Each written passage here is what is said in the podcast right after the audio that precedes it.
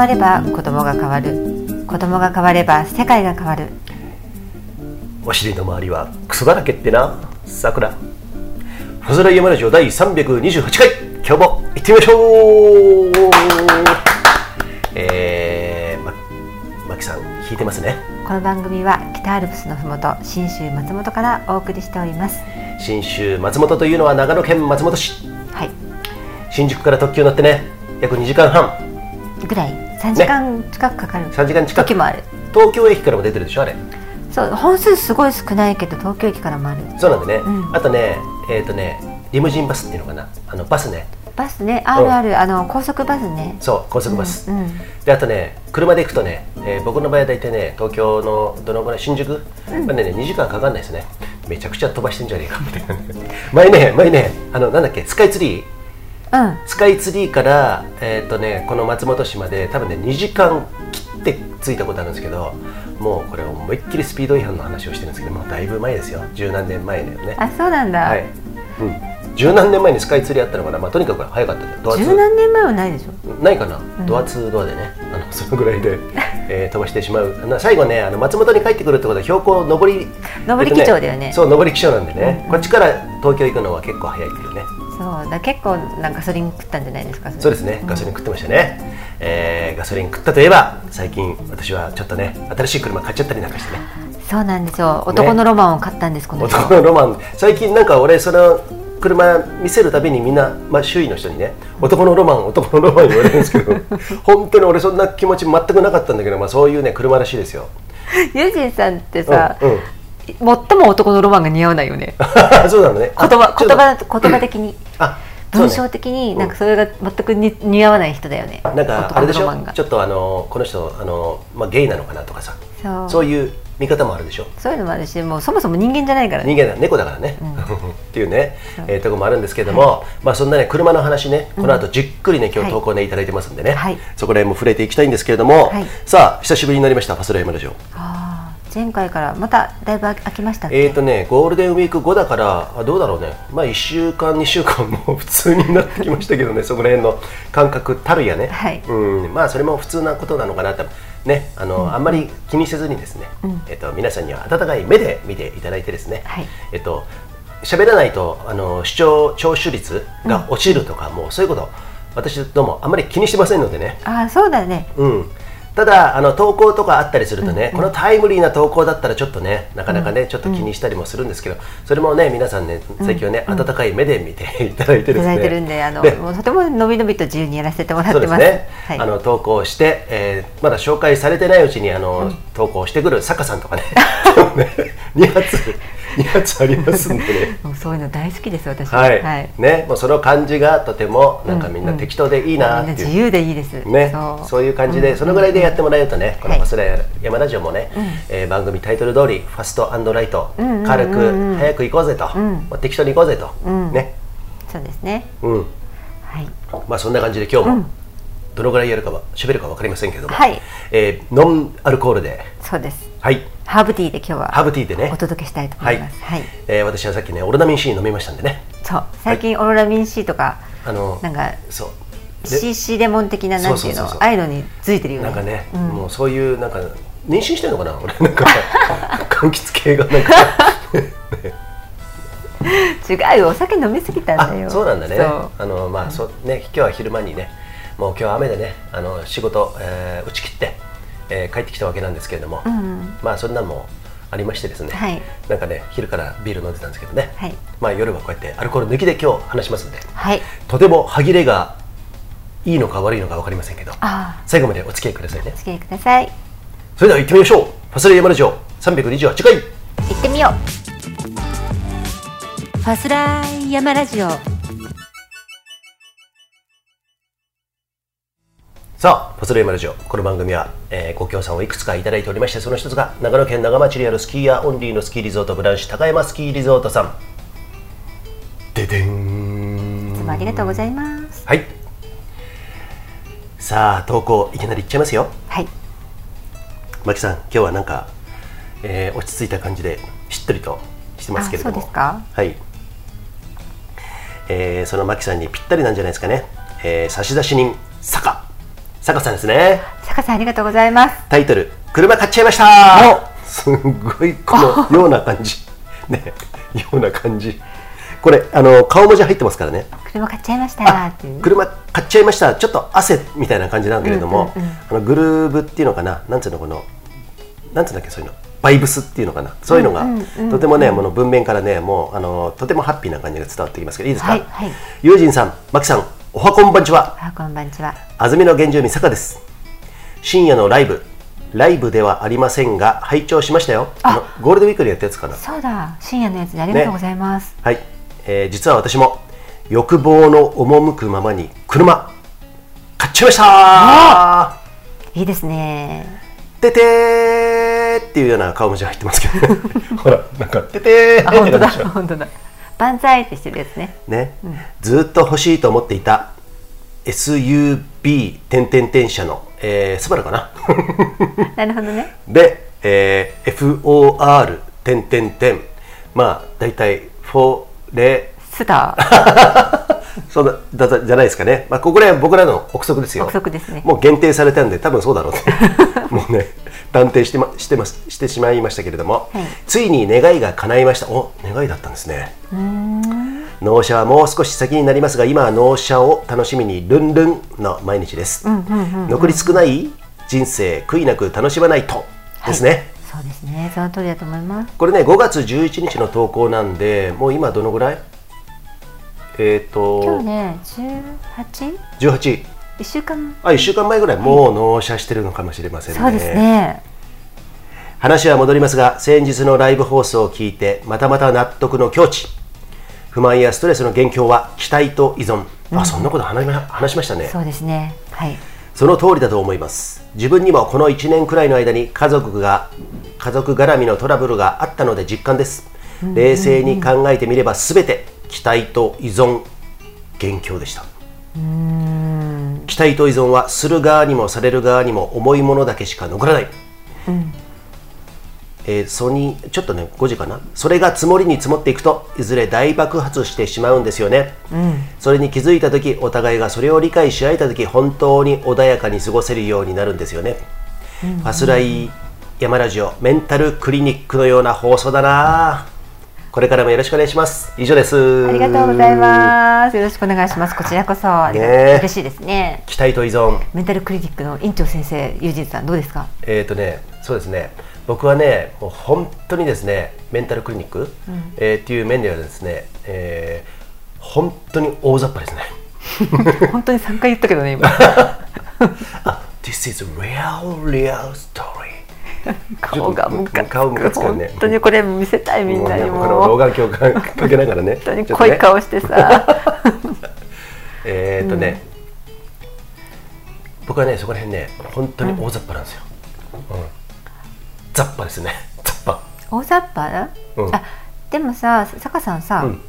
あれであれじゃないですかその、うん。まああいろいろはい。車は買ってハッピーだけども、ま家族絡みでちょっとまあうにゃうにゃうにゃとあっあねたということで、うん期待と依存についてちょっとあ、はいってねなんか思うところね終わりになったようなんですけども、はやっぱりさうん自分の身に降り降りかかって実体験しないと実感できないものって結構あるじゃない、ふいうんうんうんうん頭でこうあそういうもんなのかなっていうふうに理解しようとしてもやっぱり体験しないとそうなんですよねこうふっとこう自分の中に落ち落ちてこないっていうかさ。そうなんですよね、うん。そうなんですよなーって。だそれさ前も喋ったけど前回で多分タイムリーに喋ったと思うんだけど、うん。なんか俺が偉そうにねあの言ったと思うんですけどいろんな経験をしてる人っていうのはいろんな想像力が働くじゃん、うん。だからやっぱ体験した方がいいっていう話をしたじゃん。うん。そうしないとそれはね誰かも言ってたのね。あの YouTube かなんかラジオかでラジオで聞いたんだけれどもえっといろんな体験をしてる人はその年のあの年に関係ないですよ。年齢に関係なく、うん、年齢に関係なくいろんな経験してる人は例えばうーんと10の経験をしてる人と分かりやすく言うと,、えっと100の経験をしてる人、ん。だったらじゃあその新しい事象が例えばさ A さんっていう人がこんなことを言いました。いろんな賛否が渦巻いてます、世間的に、この時10の経験した人はあ A ダメじゃんポンコツじゃん、うん。最低だね、っていう感じで言ったとしよう、そしたら100度経験してる人はそんなこともあるさと。ね、俺もあのちょっとあの目線を変えると俺だってそんな経験してるし、えー見方によってはそれがあーそうこうして良くなることもあるかもしれないっていうさ、なんかそういうところまで想像できるっていうのがやっぱ経験値のが大きい、えーっていうことなのかなと思うんだけど、どう、そこは。じゃあもうその通りと思いますよ、ううん。ん。やっぱりその前に何回か前に点と線と面と球体と空間っていう話したかな、した。したのかな？したね。あまり詳しくはしてないんだよ、その後ね思いっきり回数重ねてないんで数回前だと思いますよ。あそうか、はい。でもねあんまりこれを詳しく言うと混乱するかもしれないってことで、はい。さらっとしか多分話してないと思うんだけど。じゃあ今日は今日はここでちょっとねマキさんにそこら辺のはい。じっくり話してもらいたいと思うんですけど。はいヤマトスキーの分輪です。アセントとプレススキンまだ知らないの？電話ちょうだい。えこれご協賛？あいいですよ。あ違う違うびっくりそのままかと思っちゃった今うんうんヨッキーさんで無言のね曲がるんでその圧力のいや違うんですここで協賛入れろよこの野郎みたいなねすっかりこのリズム感が取れなくなっているバスライヤマラジオですけど。そうだね。いいですよ。なんかか？どうなの？その点と面と球体とさう線んとけやっぱそういう経験と今の言った話うん。とリンクしてるんだけど、うん。やっぱり自分の置かれてる世界とか立場とか立ち位置とかいろんなことがあるんだけど位置ね、うん。全部位置というふうに言います。そのさ点であるかねえーそれが点がいっぱい集まって線となっているのか。集む点がいっぱい集まって線となるっていうのはその人が経験したこととか、えっと見る視点見る角度見る大きさっていうことになるんだけどうん。で線になっていく。で線がいっぱい集まってくると今度面になる、うん。うん、で面がどんどんどんどんいっぱい集まってくると球体になるんですよね。なるほどうん。四角を通り越してます今。立方体とそのを通り越して球体で球体がもっともっともっともっともっと重なってくるともう空間うんないんですよその隔てるものも何も制限も何もないもうただの空間になる、うんうん、それがやっぱりそのうんと経験値っていうものとリンクしてるなって思っていて、ものの見方が点なのか線のようにこう奥行きはあるけど幅がない面になって幅も奥行きもあるけど一方向でしかない、なるほど。うん。うん。それが球体になると丸く全部360度見れてる気になってるけど。言って言ってみりゃさ今のなんかサッカーボールになってきた感じだね。球体そうってことで。そうそうそう球体あの縫い目が、がさ、点の重なりがあの五角形のさ、ね。あの線でつながってさ。あそういうことですね、うん。バーっとこう、うん。で結局球体にこう面が一発まと球体に丸くなっていく、でもそれっていうのはやっぱり制限がうんと限りがあるじゃん。もう球だから、そうだね。うん、でもそれもなくなってくると今度もう空間ですよね、なるほど、うん、だからそうやって視野とか自分のうん経験に基づいて感じる感覚。うん。経験がたくさんたくさん重なればなるほどいろんな事象が起きたりした時に、えー対処の仕方も無限になっていくと思うので、だから人がなんかすごい辛い、うん、と攻撃をされたとか、ね、ヴァンパイア、うん。エネルギーヴァンパイアされてもその受け取り方も変わってくる、うんただただ単にカチンときてこの野郎っていうふうに思うんじゃなくなる。そうするとその人はとてもらあの幸せうん。じゃない？なんていうの、このいちいち怒ったりするってさやっぱり影響を受けてこっちもエネルギーヴァンパイアになる可能性もあるじゃない、うんうん。それをあこの人こうだねって今こういう状態だから今は仕方ないよね私に殺されてもこれがそういう過程となって、まあこうねっていうふうに見れるっていうさっきユージンさんも言ったけど。でそれ受けてる自分もそうに思えるってことはとても軽いと思うのね。あね。影響されないんだよ全て、うん。そのいちいち人あのそういうことね。いいいいも悪いも何かの波動とかエネルギーを受けた時に何の影響も受けないの。うん。私は私でいられるんだよね、でもやっぱり点とか線の人っていうのはもう右往左往しちゃう、あそうね。うん、うーん。それってさ多分見た目にも出てくるんだろうね。なんかさそうかもしれない、うん。あの初対面で俺もさ業者さん相手にねいろんなお客さんいるんですけれども、相手にした時に威嚇してくる人とかさもうあチラチラチラチラもうなんか威嚇してくる人とかね。ーそうなんだ。昔はもっといた。あの東京にいた頃はね、うん。もう本当にあのやんちゃな人っていうかもう本当にあの車屋さんでちょっとなんかあのそあの荒い人多いよね。荒い人が多い、うん。もう本当にそれこそあの反社会的なね、ん。えー方に僕ら軟禁されたことありますからね。私ね。さん。軟禁されたんで若い時にね。そうもう軟禁玉すだれですよも う。それでね。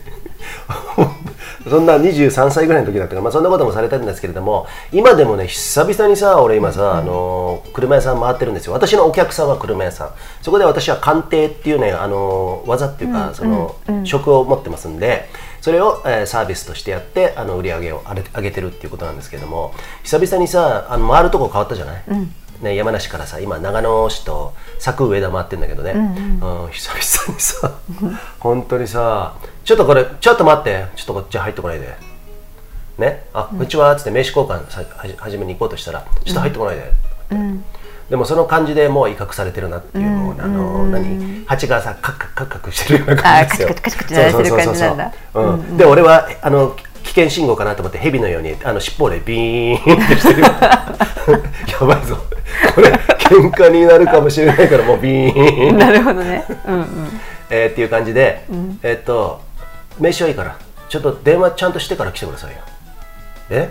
ね。へえうん。先生パンチだね。そうそう、ん。電話してからお宅来ないの？みたいな感じで言われて、うんうんうんおっと来たよと思ってさ、その時に俺もう若い頃はもうそれでもうなんかもう言葉尻を取ってさ、なんとかな態度にも出ちゃうんだけど「あすいませんね」って言って「失礼しました、えっと次また明日来てくれる?」って言うから「明日冗談だよね」って俺の頭の中でも入入ってるから、引き継ぎを受けた彼が電話してから行ってなんて言ってないから、そのまま来ていつでもいいですよって言ったらとんでもない甘甘かったらしくて、ものすごいそのカクカクカクカクしてきたわけですよね。なので明日でも明後日でもいいから「いやごめんなさいもう来週になりますけど」って言ったら「おいいいよそんでそんなんでいいよ」みたいなさ、いいわゆるもう有名なとこですよ。某有名なとこなんですけれども、あのちょっと最近も問題になってたけど、まあ、それはいいけどね。ああうんとなるほどね。うん。はいはい。あ来週になるけどいいですか？って言ったらああ来週でもいいよ。いつでもいいようちは、頼んでねえしみたいなそんなぐらいの本部が頼んでるだけで、俺は頼んでねえからみたいなね、もうそういうのってやめようぜって思うので、あ分かりました。じゃあ失礼しました、それとおたくマスクしてくれ。って言われて。さあ極めつけきた。マスクしあ失礼しましたってマスクしてくれって言ったのは俺2020年のコロナが1年目の時からマスクしてくれっていうところ一個もなかったんだけど、まああの時はさすがにさあのもっとしてくれって言われても、したと思う、でも今はもうさ一応 WHO っていうあの悪名高き WHO も、もう収束宣言したじゃん、そうですね。ね、で日本でもあの収束宣言しなくても俺たちは関係ないよそんなの、そんなもんとっくにしてないけど見破ってるけどねあそこはね、あと日本でもさあの国会かなんか何政府が発表したじゃん、マスクはもう任意でどうのこうのとかね、特例を除い特別な場所を除いてって。言ってるにもかかわらずなんかタイムスリップした感じですよね。そうだね。あタイムマシンってあんだなってさ そうかそうか。うんうん。ああまあちょっと話展開しちゃったけど。あごめんなさい。さあさ坂坂さんの投稿からね、うん。うんだからそのうーんと依存とうん期待は、やっぱりその経験値うん。によるところもある、夜そうだね。まず経験値が必要かな、さっきのこのマキさんの話を聞いてもそうだし。あとは自分のセンスっていうか考え方も必要だよねまあ、そうだね。ああとはその特殊な場合もあるよ、うん。うんとこれは後に話しますけど、その感受性がすごく強い。要は、えっと、エネルギーを感じやすい人のあないですか？あのすごい、昔なんていうの？あの虫の知らせっていうのかな、うん。とか山勘とかある、うんうんうん。ああいうものがい家に鋭い人っていうのはあれは別に勘でも何でもなく虫の知らせでももちろんなく、うん。当たり前のことなんですよ。それが当たり前にできる。要はその、テレパシーとか。うん。っていうとなんかもううさんくさいみたいな感じに思われるかもしれないけど、それは当たり前にあることで、うん。私にとっては、うん。だから、えー、とそういう人たちが見る視点と、うん。また経験値じゃないこれは。うん。そういう人たちが見る視点と、まあ、そういうことはあんまり全然気にしない方たちの視点っていうのはまず本当に世界が2つあるのかなっていうか全然違うのね。ああまあそうだよね。うん。うん。なんかさみんなさそのテレパシーとか山勘とかさ、うん。なんとなく昔からの迷信とかさ、親が言ってきたこととか自分,、うん。自分の実体験からさ、うん。その会議派ね、うん。指定派もねそんなのないよって思ってる人も、うん。絶対に自分で持ってる感じてるはずなんだけど、ん。いざそれテーブルのまな板の上に並べて議論したり、んうんこれってあるよねって言ったりすると、いやそんなのないっしょ。つって、うん言ったりするんだけどもはやもうあのファツレでも何回も言ってるけども科学でも証明されつつありますからね。科学で証明されりゃいいってもんじゃないですよ、うん。でも科学で証明されることっていうのはこの万物の中からするとほんの1点でしかないから、もっとね広いところで人間は以前そういう能力を持ってたと、うん。ねでそれが今なくなってきたと、それの過程はまあちょっといろいろありますけどね。そうだね。だってうん。これで全部の波動をうん。受けれるうん。何か人でもいいや。な何かがいたとしたら、うん。あのねこ瞬間に蒸発して壊れると思う。そうなんだね。それぐらいすごいのよ、うん。うん、だからまともに受けれない、あー。うん。まあ。そんなものはいないんじゃないかな。マキはそこら辺はちょっとそういう意味ではそっちには敏感な方だからねうんもううんすごいねあのこれねうん。いやでも、ううんん、とねいるんですよ。ででそういうことそういうことを経験したくないんだけどすごいから、本当に、うんうんうん。あの脳みそから体から何もかもコッパみじんにうん。吹き飛ぶんじゃないかぐらいすごい衝撃なのね、うん。うんだからでもいるのですよ経験してる人は、うん。うんだからねこれをねまともにねあのあそういう例えばさなんかどっかの番組とかでさ、あのそういうこともあっていろんな言葉が聞こえるとかさうん。あのなんつうのいろんなもののなんか、うん、意思表示がとかって冷静に言える人って私ちょっといないんじゃないかと思う。ああそうなんだ。なるほどね、うんうん。あーテレビ番組とかね。いうんろいろありましたよね。ううん。んうんうん。なんか動物が何か、何を言ってるか分かるとか言ってさ、うんうん。この子はこういうふうに言ってますとかさあいうの昔あんなかった。あーあったね。まああれはさなんか一種そのテレビのエンターテインメント的なね多分そうだところでの演出もあるんだろうけども、まあその中でまあね本物の人もいたんだろうしね。わかんないけどね。ね。もう、あーすできればもう二度と経験したくないっていうようなそうね。ことぐらい。私はこの間ねそう本当タイムリーで、この間28年ぶりにそれをうん。しこの間経験してもう本当ごめんだと思った。ね。うん、そこら辺ちょっとさこの後もうちょっと語ってみようか。あはい。うんそうだね。あとじゃあここで一回。はい空に向かって駆け上れ。レスクラウドモスカイここでご協賛2つ目ネパールのヒマラヤ山脈で育ったオーガニックでフェアトレードなアウトドアで楽しむコーヒーナマステヒマラヤコーヒーです。京都市京都府南丹市の山本さん店主、うんうん。お元気ですか？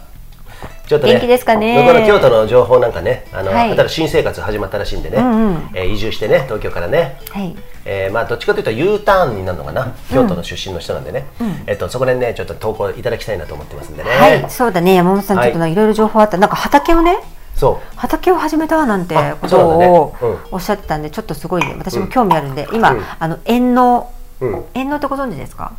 あの農家さん手伝いに行ってはいはいはい。ってやる。それちょっとやったりとか始めたのでなんか興味あるんですよね。ね、畑もいいよね。俺もねやってたけどね。あの自然のっつってね、不耕起栽培、うん。えー、3年経ったらね JA にね全部耕されちゃってですね。あーショックもうショックでしたよ。もうあのどんどんどんどんいいさ亡骸の層っていうのができてくるのね、うんうん。草もあの適当に刈ってやるんだけれども、ん。それがね全部あのまっさら。借り借りてるとこってさなんだろう一旦田んぼが一旦ってあるでしょ？多分、あれの一番最大の時の半分ぐらいか借りてたかな。俺一番大きかったの、うんあ半分はないかな。半分の8割ぐらいかな、結構大きくてさ、すげえまあ大変だったんだけどまあなんか面白いなと思ってさいろいろやってたんだけど。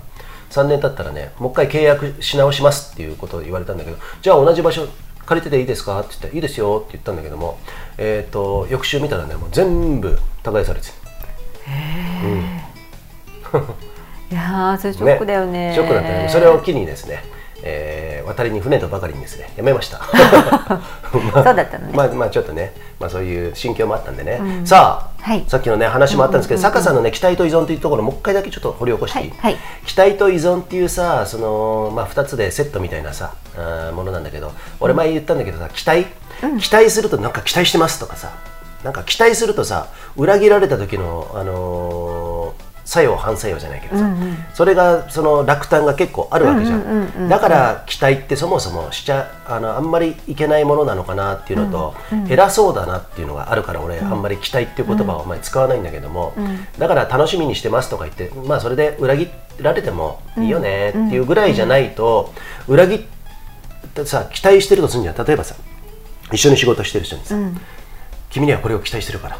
頼むね。って言ってさ、それで頑張るのもいいんだけど期待しすぎて期待という名の依存しすぎてると彼が裏切ってパーンといなくなってしまった時に一番苦労するのは自分なんですよ。結局ね,、うんそうん。で周りの人だったりするんだけども、だからそれがあってもなくてもなんとかなるようにあったらいいじゃんさらにっていうぐらいの感覚の方が、やっぱりね、うんイライラしたりその責任の所在が彼に求めても何にも返ってきませんよ、期待と依存してたんじゃ。ん,、うんだから結局それ自分に跳ね返ってくるんで、最初からねその期待と依存しないことですよね。そうね。っ、て思うかな、うんうんうん。うんだからその成長を楽しみにしてるよとかっていうそういうことあるよ、うん。うんそそうだね、うん。それ子育てにもそのそのまま当てはまるんだよね、全くそうですよ。子供はさ、うん。ほら最初何歳までは、うん。あの手を離すな手も目もうん。全部離すな、だんだんだんだん手を離して目を離すな。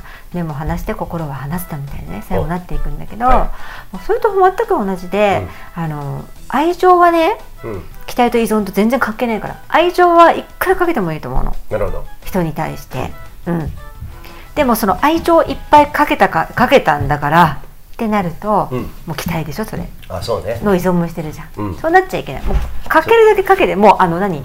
指図のようにね無償ですよ、うん。無償の愛っていうのは別に男女とか親子だけじゃなくて、他人でもあることで、うん。部下とか。もうそう無償の愛。それはもう期待も依存でもない。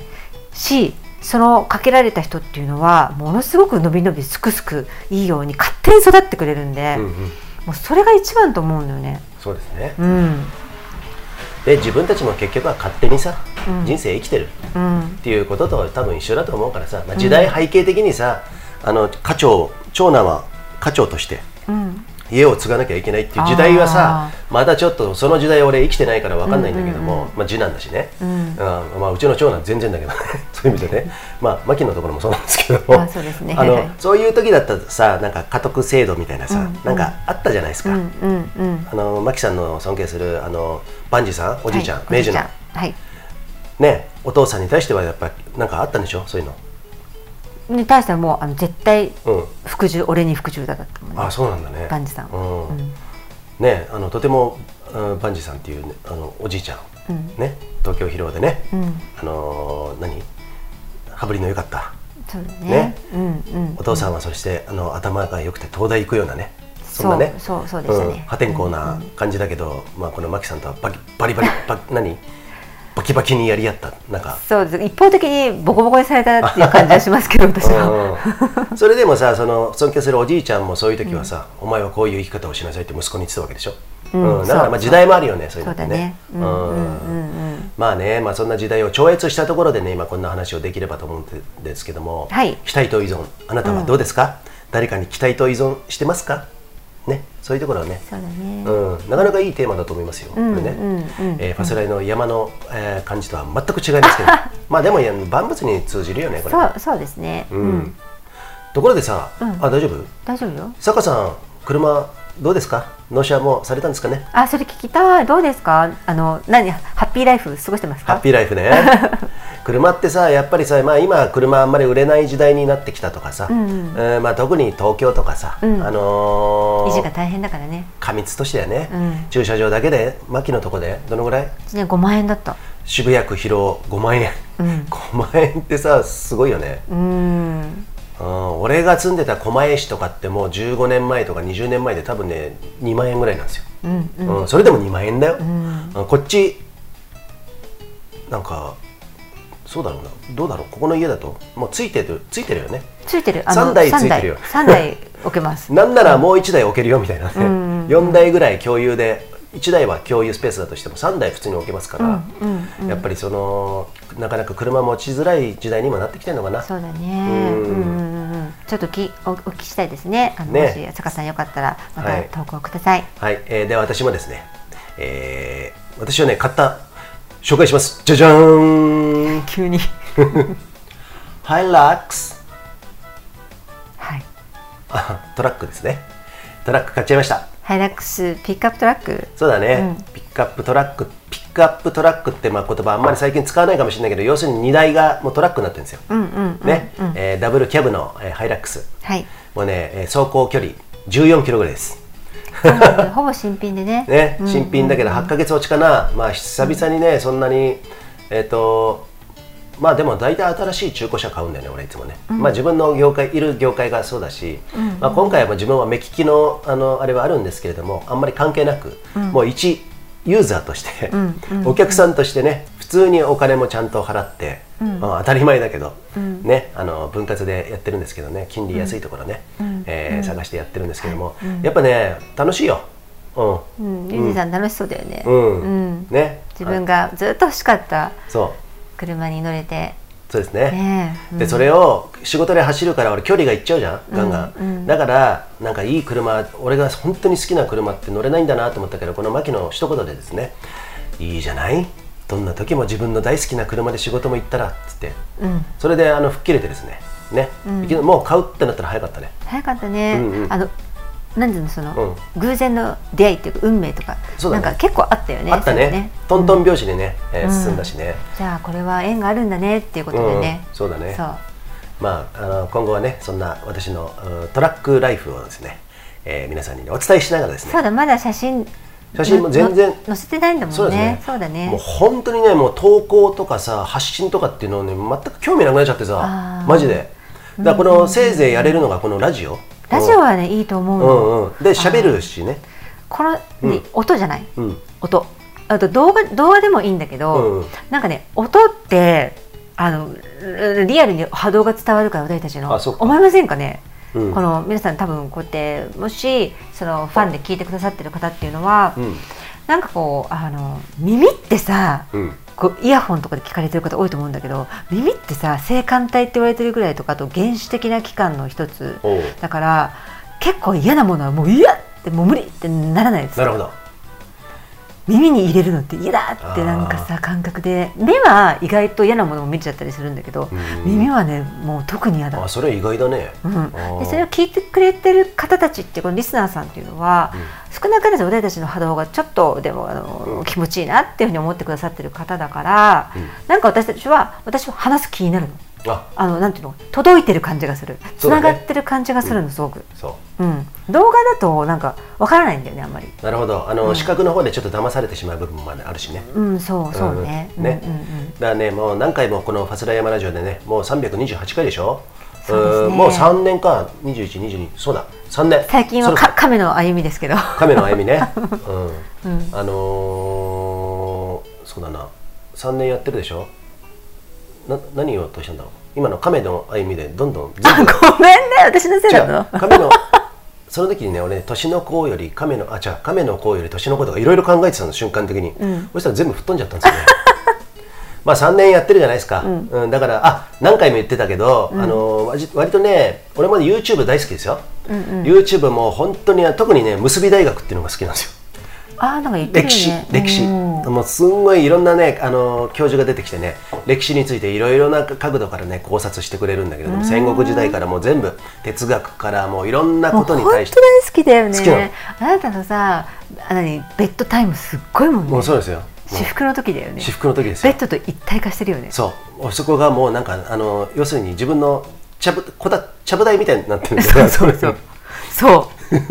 もうベッドのね一部と化してねずそうそうそう。ーっと動画見てるんだよね、うん。嫌われるタイプですよ多分ね 快適な場所じゃなくなってきて俺だけ快適みたいなね、まあ、そんな時にね、はい。あの夜に見るねその YouTube とか大好きなんですけれども、やっぱりラジオと違うのは、うん。とラジオはだからよく言ったじゃん。ながらができるってさ、うんうんそうね、うんうん。目で見なくてもだからこのファスライ聞いてるさそれこそ北海道のジェットさんとかさ、この坂さんも投稿いただいてるんですけどもいただいてるた坂さんもね通勤の時に聞きますよとかさ、仕事しながら聞いてるよとか。いやーすごいね嬉しいですよね、うん。ちょっとあの仕事しながらの方はちょっとイヤホンなのかどうなのかちょっと気になっちゃう、ピンクのことがね。急に挟まってくるとちょっと気まずくなっちゃうんじゃないかえーと仕とか、事しながらの人は大体ピンあのイヤホンじゃないでしょ多分、そうだよね、そのピンクの時ってこうどうするんだろうね。どうするんだろう、うん、そこに子供とかいちゃったらどうするんだろうね。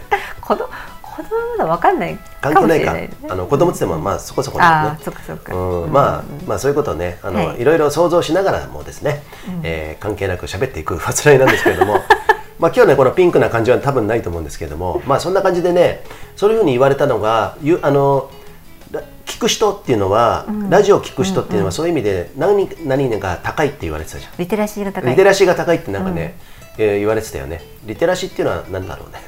まあそのセンスっていうかあの情報を自分なりに取って、うん、あちゃんと自分情報をたと咀嚼して取ってうん。そうそうそうそう一方的な意見だけをすぐバッて鵜呑みにするんじゃなくて、いろんなものをちゃんと平均的にこう視野が広く見れるそうだね。人たちでしょ？はい。うん。ね、ネットリテラシーとかさいろんな何々リテラシーとか言うと思うんですけど、ん。そういうのがねやっぱりね YouTube とかだと、うんやっぱりその流れができないからあのもうあのずっとさ見てなきゃいけないじゃん、うん。釘付けうん。釘付けっていうか、釘付けでいいの。目が奪われちゃうあからね。そうそうそうそう。でね。だ他のこともやりながらっていうことでラジオはなかなかいいらしいね。ね。そういう意味ではね。そうん。うんうん。だからファスレもねそういうね、えーあなたのお耳の恋人になれるようにですね。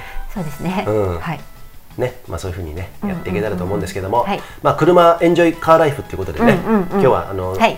えーそんな話も交えながらね、うん。してるんですけれどもね、はい。40代後半で仕事を辞め日本一周中の高秀です。バスライさあマキさん。はい。さっき言った。え？結構ね、うん。ものすごいその受けたどうのこの私何が何が最近すごかったとかさ。ああ、久々に来たとかなんか言ってたじゃん。28年ぶりね。うん。皆さんあの多分一度は聞いたことあると思うんですけど、うんパニック障害ってご存知ですか？パニック。ね聞いたことあるね。これあのパニック障害っていうと何かのあの精神的に病の人なんかうつ病もそうだとか、なんうんかああいうもの一くくりにイメージづけられちゃってると思うんですけど結局自律神経失調症ともうイコールなんですよね。うんうん、それそのものなんですよ。で、うん自律神経失調症っていうのはいわゆるそのなんだろう。まあ加齢でいうと加齢ってあの年を重ねるの加齢なんですけど、うんうん。っていうとやっぱ女性ホルモンが低下してなんか更年期障害だったりでも男性もそうですよ。テストステロンが下がってそれも男性の更年期障害で、まあ、情緒がちょっと不安定になるっていうのは精神的に情緒が不安定になるっていうよりも自律神経そのホルモンが下がったことによって体温調整だったりとかいろんなものの調整が物理的にできなくなってうんうん。体の機能的に。それによってちょっとこう不不都合が起こったりする。イライラしやすくなったりとか何かに過敏になったりとか光がすっごく眩しく感じるとか音が大きく感じるとか、うんそういうのがあるんですよね。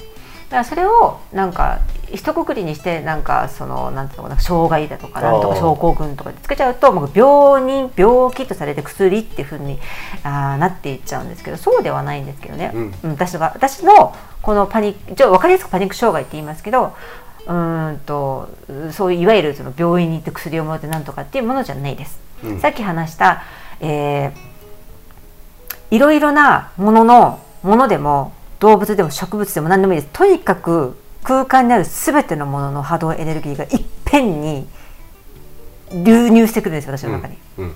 流入。うん。ドーンって。うん。もうそれがすごいすごいんですよ。うん。あの、うんまず物理的に立ってられなくなる。うんうん。そうね。うん。ふそう。そして自分が今どこにいて何をしてっていうのが分からなくなるんです、うん。だからえっ、とうーん私は19歳の時にそれになりました初めて。その時はもう何が何だか分からないんで病気だと思って、えー、と大きい総合病院に行って脳のスキャンしたりとか、えー、と心臓循環器の全部ホルター検査したりとかもういろんな検査を全部受けても異常がないと。もう何も知らなかったからもう本当にその時本当にパニックになって、うんえーとね床に倒れてバタバタバタバタ暴れ出したりとか、うんうん。もう身の置き場がないの、うんうん。壊れちゃう感じがするの、いっぺんにそんなエネルギーが入ったから今だったら分かるから無理もないと思うんだけど、うん。その年齢でその体験したから。でそこからどうやって克服したかちょっとも覚えてないんですけど、まあ、1年2年ぐらいかけてなあの克服して立つことができたんですよ、うん。コントロールすることが。おう。うんぺんにバッて入ってこないようにする。要は私多分壁を作ったんでしょうね。プロテクトする。でうん。よくない方法だと思う。なるほど。その時はねしょうがなかったんだろうけどプロテクトしたんでしょうね。心を閉ざすっていうこと、うん、自分ではない何者か他のものになる、うん。うん、これは別に人格を他に作るってそういう意味ではなくてうん。多重人格とかそういうことではなくて、うん自分をプロテクトするためにあの皆さんも多かれ少なかれやってると思うんですよ。なんか隣の席のこのボチボチボチボチ話してるなんかお子さんたちうるさいなちょっとって言って心を閉ざすみたいな。あそれの感覚に近いかな、うん。入ってこないように無になるみたいなね、うん。でそういうことしたと思うんですけど意外とそれっていうのは間違った方法だったなっていうのは、うん。こ今回気づいて、うん。っていうのは28年ぶりに、えー、となあることがきっかけでバーンって開いたんですよまたあそれが、うん。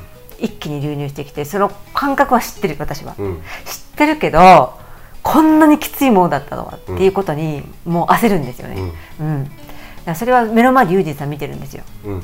ね、もう動き回る。何もちょっと身の置き場がない壊れてしまいそうだ。うろうろうろうろする、でうん。手もすっごい手もねなんで不随運動みたいな感じで動いちゃうの、うん、特に右手がなんか動いてたよね。あ右手なんだ。ううん。でねそうだな。今、まあ、この段階になったからね、うん。ちょっと今落ち着いたから、そうですね。うんえー言えるし、うんうんと俺もそれ見ながら、あのーな何、うん、と向き合ってきたじゃない、うん。ここあの1週間。本当にそう1週間もかかったっけ、う。ん。ユージンさんと、まあ、娘もそうなんですけど、ユージンさんに本当に助けてもらった。うん、まあまあそんなそんな。すんごいそばにずっといてくれてさ助けてくれたよね、うん。うん。あのたまにねちょっとね人格が変わることもあったよ、うんそれは牧の中にいる明るい牧だけが出てくるとかさ。うんうん。わかる、うん。英語の得意な牧が出てくるとかさ。あなんか言ってたね。そうそうそうそう、んんであなた誰？って言われたからね。本当に？本当えちょっと待ってあなた誰？ってこの感じで言われたの。で日本語喋れるの？あ英語でずっと言ってくるの？俺に。あそれをね。そうそうそうそう。うん。で英語で言って俺も本当片言だけどあの片言の東洋人だけどそんな感じでね あの返すじゃない？そしたら「あなた英語しゃ日本語は喋れるの?」って言ったら「うん日本語はちょっと喋れる」っていう感じの マキなんだよね。面白いでしょ、へうん、ですんごいハイで「なんか BGM ないの?」とか言ってさ「ちょっとお腹空いたからさ、あのーちょっとワインも飲みたいんだ」とか言ってさあの「クリスピーなピザとかないの?」とか言ってさセブンイレブンでさ私がたまに買うピザとさ、うん。あのーこれならいいだろうっていうさああのー冷凍のやつね。うん。冷凍のピザと、あとあのしその入ったさ胸肉。うんあんじゃん。なんつうんだっけ？あのスナック。ホットスナックのところホットスナック。あとあとねメンチチカツがあったのね。あメンチカツあ食べたいって言ってさその人ね。アメリカンマキね。アメリカンマキ。なんかアメリカン巻きとか言うんですよこの人、うん。ね、アメリカンな感じでね。とてもそしたら「うんすっごいおいしいヤミー」みたいな感じでね、これはいいや。これだったらな全然いいよみたいな感じでさ、日本レベル高いねみたいな感じで全部英語で言ってんの。そうそうそうそう。まあそれはいいんだけど、なんかとにかくそういう明るい感じだったからなんかあなんか巧妙がさしてきたなっていう、そこら辺からかな、昨日、私なんかネガティブなことしか聞いてなかったから、うんうん、その後なのかな？そのアメリカン巻きっていうのが出てきたの。昨日の夜だね。あ昨日の夜だったんだ。そうだよアメリカン巻き。え昨日？そうだよ。本当に？うんうんあれ？そうなんだ。そうそっていうぐらい今ちょっとううん。それぐらい私たちねあの、うん。いいろんなことがありすぎてえー、とこの1週間はすごかったね。そうだね。ん、そういう意味じゃね。すごかったねっていうか俺はそれを向き合ってどうしたらいいかなっていうふうに考えていかよからぬ方向に行こうとしたらやっぱりそれなりに説得っていうことをするし、それは力ずくでも説得をする時もあるしここで話したらもうなかったかなって終わったり、ね終わっちゃったかなって思ったりもするしかといってそれが悪いことでもないものかなと思ったりもするの、だから自分の価値観をどこに置くのかっていうのがとてもすごく迷った、正直言って、もしかして俺これ余計なことしてんじゃないのかなとかさ、うん。うんあの手握っちゃってんじゃないのかなっていうさ、うん、そういうふうにも思ったから、どうしたらいいのかなって言った時に思ったのはやっぱり対局で引いたのねすごく、対局は大きく見るっていう意味なんだけどあ対大きい対の方じゃないよ、大きい局ね。そうそうそう、そうやって見た時に宇宙の感覚で見るっていうかさ広い視野で見るって時にあうーんと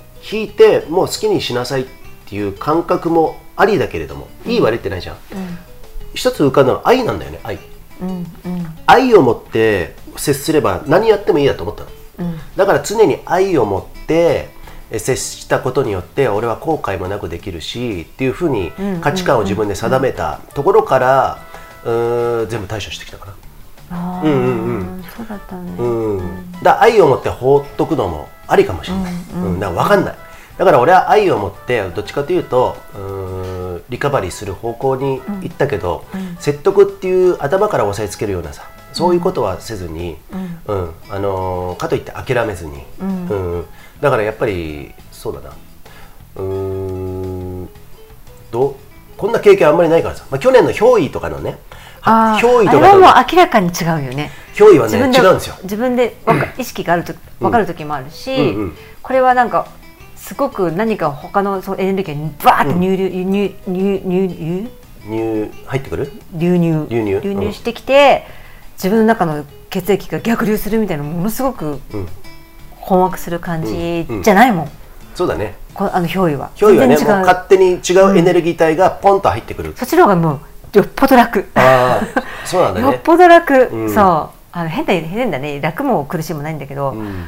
あえて言うならもう全然楽。そうだね、うんうん。だからそれがすごく顕著だあー顕著なのが今回のその、まあ、いわゆるまあこれ命名して病気でも何でもないですよ、あのそういうことっていう意味で分かりやすくパニック障害っていうことを言ってるけれども、うん。なんかねこれはね多かれ少なかれみんなあるんじゃないのかな。と私ねこれね、うん。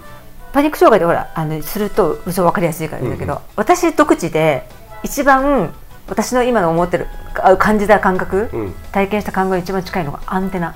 うん私はアンテナなの、うんアンテナになると、うん。それがすごいブワーってなるの。入ってきて、だからねわわかります皆さん。アンテナって集まるでしょ、うんうん。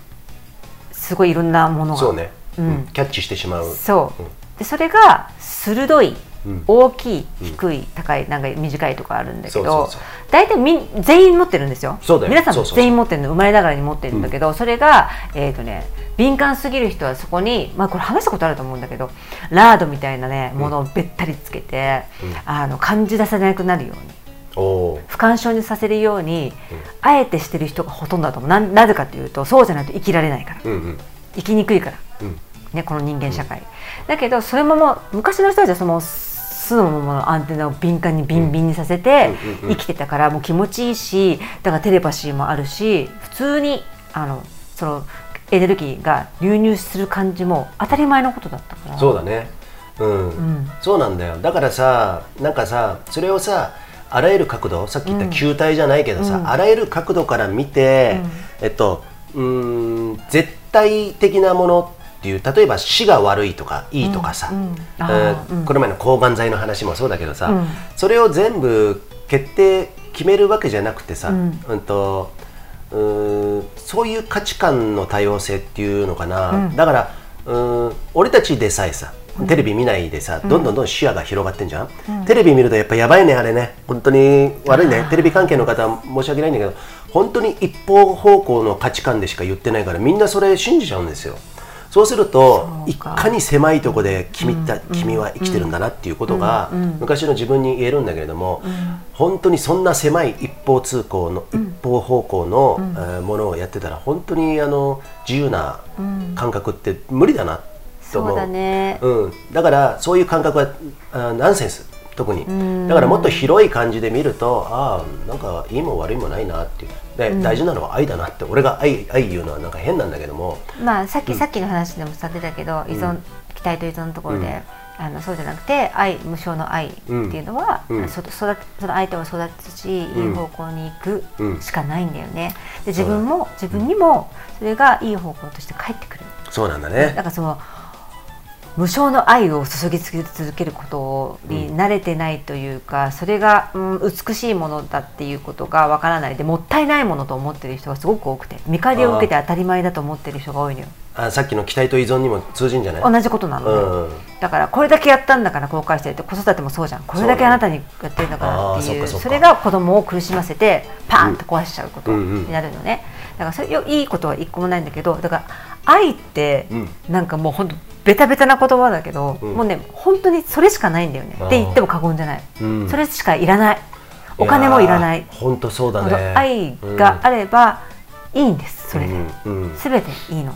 そう、うん。なんかねそうそうそう。よくさ「最後に愛爆発」とかさ。うん懐かしい。そんな歌あったじゃん？愛っていう言葉さ巷に溢れてるよ、でも俺そんな考えたことなかった。愛とか、愛してるとか愛の意味って分かんなかったけど愛っていうのはあ本当にこれ愛が最後に勝つっていう意味もなんとなく分かってきた。うんあ愛ってすごいんだな。全てをなんか包み込むものなんだなっていうさ、人を愛するとかそれだけの意味じゃなくて、愛ってすごいなっていうのは、うん俺そあの最近特に、えー感じてるかな、そこでうん。いつも私と龍神さんがうん。大事にしてることがあって、まあ、うん。めうちのメイ娘もそうなんですが、教えてるんですけどとにかく自分が辛いとかね、うん。迷ったりなんかした時には、絶対にやってほしくないの頭で考えること。うん、うん。うんこの胸のなんでこうなんで胸骨胸骨ってわかるかな、ここになんかね一個チャクラがあるっていうね、そうチャクラっていうとなんかちょっとひあの、まあ、だでもさ壺とかさ木とか、まあ、まあそういう感じだよね、ううん。んうん。と例えば、まあ、そこの辺、うん。胸。胸のあたりがキューンってなったりとか、そわそわってしたりとかもうこれだって思う感じですよ。うん。何か知らないけどこれになんかちょっとキューってなってなんかなんか切ないようなうん。嬉しいような熱くなるような悲しくなるような感じっていうのが頭じゃなくてうん。頭でなんかいろいろ考えたり理解するんじゃなくってもうダイレクトにボーンって感じる時ってあるじゃないですか、うん。それが一番正しいそれが愛なんですよ、うん。そう。だから何かあったらそこで考えろ。その感覚を大事にしてそれで決定しなさいっていうのを言ってて、うん。そうそれで間違いないと思そうだね、う、うん、これなかなか皆さんどうですか？ちょっとねあの感覚的には分かってるじゃん。胸がキューンとするとかさ、うん。ざわざわするとかさ、うんなんか怒られた時に胸が締め付けられるとかさ、かわいそうなものを見た時とか、絶対にみんな感じてるわけなんで、うん。それについてねあの今の話についてねこれ後半もう一回ちょっとね、はい。このここら辺も含めてですねえーまあいろいろメモも含めてねはい。喋、りたいんでね、はい。これで一回。はい北海道小樽でお腹の皮を焼いているジェットこと藤崎です。里山、藪山をマイクロターンのできる PC ショット、最高。さあ、この番組ははい。ご協賛3つ目。疲れた足に優しいサンダルリカバリーサンダルのリグ。はい、えー、ということでね、はい。私は万年リグ。まあね本当だよね。うん。万年リグかもうセッタでね。そうリグかセッタしか入ってないんですけど、うん。あの通年通してですよ冬でも。そうですよ、はい、俺ね最近ねまあ俺も51っていうとてもあの楽しい年代になってきたんですけども、見えないけどね51時ね、うんあのあ。あこれ後で話しましょうね。あ忘れちゃわないかな大丈夫かな。わ和装とかさ和服とかなんか着たくなってきたあのね、うん。そう私あユージンさんとても体型的にも、うんうんうん。あのビジュアル的にもとても似合うと思う、あそれは何？あの俺は日本人的な 日本人体型っていう、んんん。はい、でえ何でもいいの？うん、今のさうん。わかんないな、でも差別なちょっとうん。差別でもないか。若い子って足長くて、うんうんうん。あのなんていうの？手足も長くて、なんつうの？体がこう、うん。細い。うんうん。スラッとしてるじゃん。それはでもそれでも似合わない？で似合う人は似合うんだけど、あのね、うん。和装ってされた方は分かると思うんですけど、うん。滑腹が良いって分かるかな？滑腹がいいって、うん。あの胴体がドーンってしてないと、そうなんだ。そう。お腹周りがうん。ドーンってしてないと、うん。めちゃめちゃかっこ悪いの。あそうなんだね。すごく貧相に見えちゃうあの子供が無理やり大きいお下がりのなんか浴衣を着させられてるみたいな感じにギュッてなんか分かるそのお腹周りっていうのは別に太ってないとって意味じゃないんでしょ？っとないとって意味じゃない。体格が良くないとって意味。そうなんだね。うん。へ華奢な感じじゃダメなうん。のだから私はあのすごい言われた着付けの人に、うん。あの洋服体型だねってだからお腹の周りにバスタオル何枚も巻かれて、うんうん。あの帯締められたの覚えてるもん。あそうなんだ、うん。どうだった？きつかった？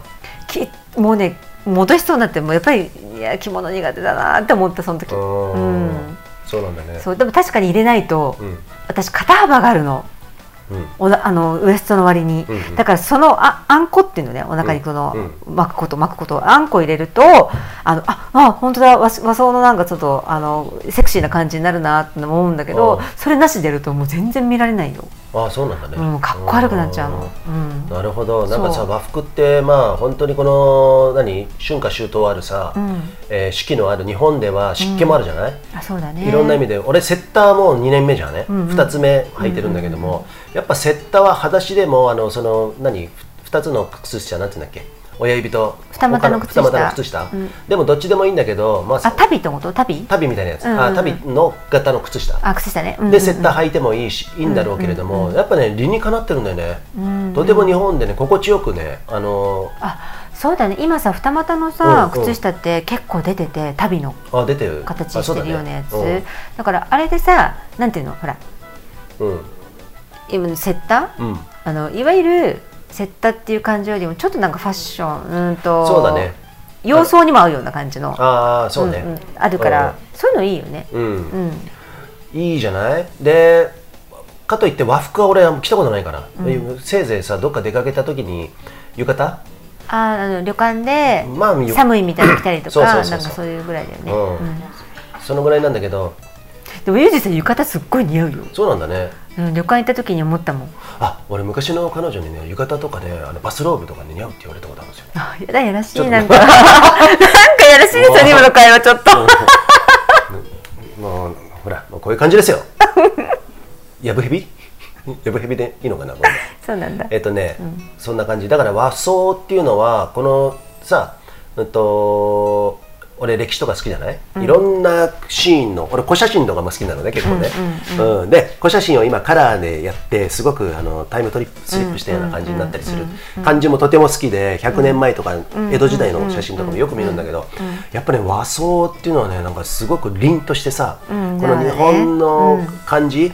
えっとあれ合理的なんだよちゃんとさ、湿気とかにも強かったりとか暑い時はもうすごく涼しかったりとかさ、多分ね特に男のは、女性のは分かんないよ、あれはちゃんとさその低層とかさそういう意味も含めて、がっちりガードしてるって意味もあるじゃん、だから分かんないんだけどもだからそういうものをちょっとねあの着たいなっていうふうにも、うんうんうん。清掃としてですねいいじゃないですか。ああそうね。ううんん。うんななんんかどっかに旅行に行った時とかになんかね着付けてもらったりしてもいいかもね。そうですね、まあ、そこら辺からね。それもなんそれこそあの山本さんの京都とか遊びに行った時に。ね。一回来てみてね、うん。うん。京都。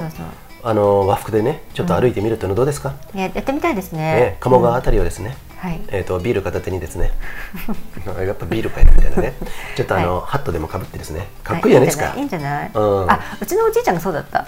あそうそうそうそうそう和装にうん。あのそのハットだったよね。あそれがかっこいいんですよ。でステステでステッみたいな。杖ステッキみたいな。杖がすごいなんかねいっぱいある印象がある。うん。おじいちゃんの。うん。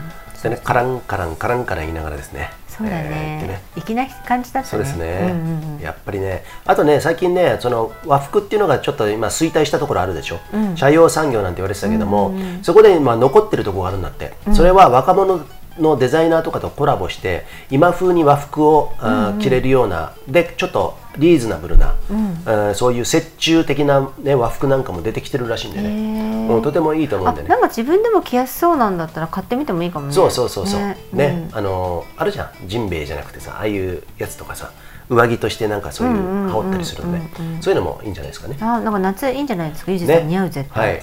ちょっとねそれでね、はい。えーハイラックスでも乗ってですね。あいいじゃないですか。ハイラックスから和装の 親父が出てきた顔の濃いなんか。えーねちょっとあのアイリッシュアイリッシュじゃねえや。アイリッシュじゃねえや。アイヌ系のね。そうアイヌ系のね。ねはい。僕の血筋はアイヌ系のねそっちの方が入ってるらしいんでね。そうだね。はい。はい、えーうん。まあそこら辺はちょっとね話何の話かわかんないけど和服の話なんだけどどっから来たこれ。だからリグから。リグね？あそそううですね。はいということなんですけどここでちょっと一発はい投稿,、投稿2件目。これはちょっとマキさんに読んでいただけますかね、はい、はい。ありがとうございます。差出人タカさん。はい。2回目、ありがとうございます題名バンジージャンプは絶対無理。メッセージ本文、はい。ユージンさんマキさんおはこんばんちは。おはこんばんちは。安曇野原住民坂です。前回327回の放送大変ありがたくありがたくお聞きしました。ありがとうございます。貴重な放送時間を使ってお二人から背中を押していただき本当にありがたいことです、うん。放送を聞いた後はいつもすっきり爽やか。やはりファスライヤマラジオはとても心地よく貴重な存在ですこれからもよろしくお願いします。あそんなこと言ってもらえてね。嬉しいですね。だからこちらこそありがとうございます。ですね。うれぴーね。なんだよもう また私のようなものでも使っていただけることがあれば喜んで協力したいと思います。あそれって BC ショートの？BC ショットの件ですね。なんかね今シーズン俺たち BC ショートちょっとフェードアウトしつつね。ちょっとあのいいろいろあってね、うんうん。あのなんかね今年は今年もか。滑り納めもしないしないままねなんかね、んうん。あのはいはい、うんでお声掛けくださいということですね。はい嬉しいです。ありがとうございますね、はい、背中を押してくださいですが、バンジージャンプは絶対無理です。世の中で絶対無理なものを一つあげろと言われたら、間違いなくバンジージャンプです。なので、どんなに背中を押されても、バンジージャンプだけは協力できません。かっこ笑い。私のホーム山は、あはいえー、美しが原です。はい安曇野原住民としては安曇野市にある山光城山長峰山有明山長ヶ岳常念岳お天正岳つば九郎岳、うん。等々と言いたいところですが一番足を運んでいるのは美しが原自分的にファスライで行けるのは美しが原なので、うん。ファスライスタイルってことですね、うん。ファストアンドライトね、うん。マイホーム山は美しが原です。これからレンゲツツジのシーズンオレンジ色に染まる美しが原は特に好きです、という投稿です。ありがとうございます。ありがとうございました。美しが原のね。あのオレンジのツツジ、レンゲツツジね。レンゲツツジね。もうね咲いてますね。咲いてますね。うん。ちらほら、はい。咲いてましたね。この間登ったら。ね、群生しているところがねちらほらあったりするんですけどもあれね別名鬼ツツジとも言うんだってそうなんだ。そう。なんでどどっからついたのかわかんないけど。俺もね植物詳しくないじゃん、だけどレンゲツツジだけは一番初めになんか覚えたんでね。うん。であっちの方に結構ありますよね上上がるとね。レンゲツツツツジと、うん。ツツジって言いにくい。山ツツジってさ、あ。ね。どう違うんだろう？ちょっと調べてみよう、ね。な私さ同じだと思ってて、うん。なんか違うみたいよねでもこのマキさんね結構ね植物最近ねいろいろえそう。あ、うん。めいちゃんがね聞くからこれ何？あ何そそれはグーグルでさ、うんうん。写真撮ってすパッて見れたりするじゃない、うん。そういうのをやってますけどね。ね。うんうんうん。えーそうやってね、えーなんていうのかな花鳥風月っていうんですかね。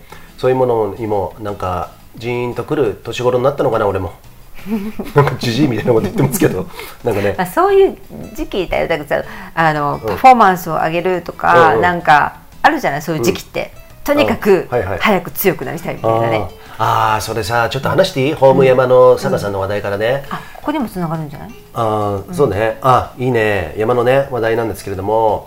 まあ俺もさもう本当にさ常年山脈だけで春夏秋冬を合わせて多分ね90回ぐらいまではカウントしてるの、最近ねもうカウントしなくなっちゃったの、うん。ここ15年のうちかな。で入ってるんだけど、北アルプスとかもいろいろ行きましたよ。本当に中央アルプスからも光城山あたりだったらもう多分200回ぐらい行ってるよ、うんでまあ俺たちも美しが原ね。よくあの行きますけれども、まあ、そんな中からね本当に最初はね山が楽しくてもう自分のチャレンジやればやるほどどんどんあの何登りがたの速くなってくるしさ、自分の体力測定みたいな感じでさ、常年岳三俣ルートっていうのがあるんですけども、えっとね、パーえー駐車場から林道2キロぐらい行ってそこから急登登っていって、舞常年経由からあの道路をあのかわしてですね、馬乗せ行って、えー両線合流して山頂っていうね、その2時間アタックっていうのを前ずーっとやっててね。2時間切りを、こんな私でもねあのそうあれ2時間切ってるんですよ友人さん。信じられない、ね、あのやってたことはあるんだけどもでも本当に速い人はさ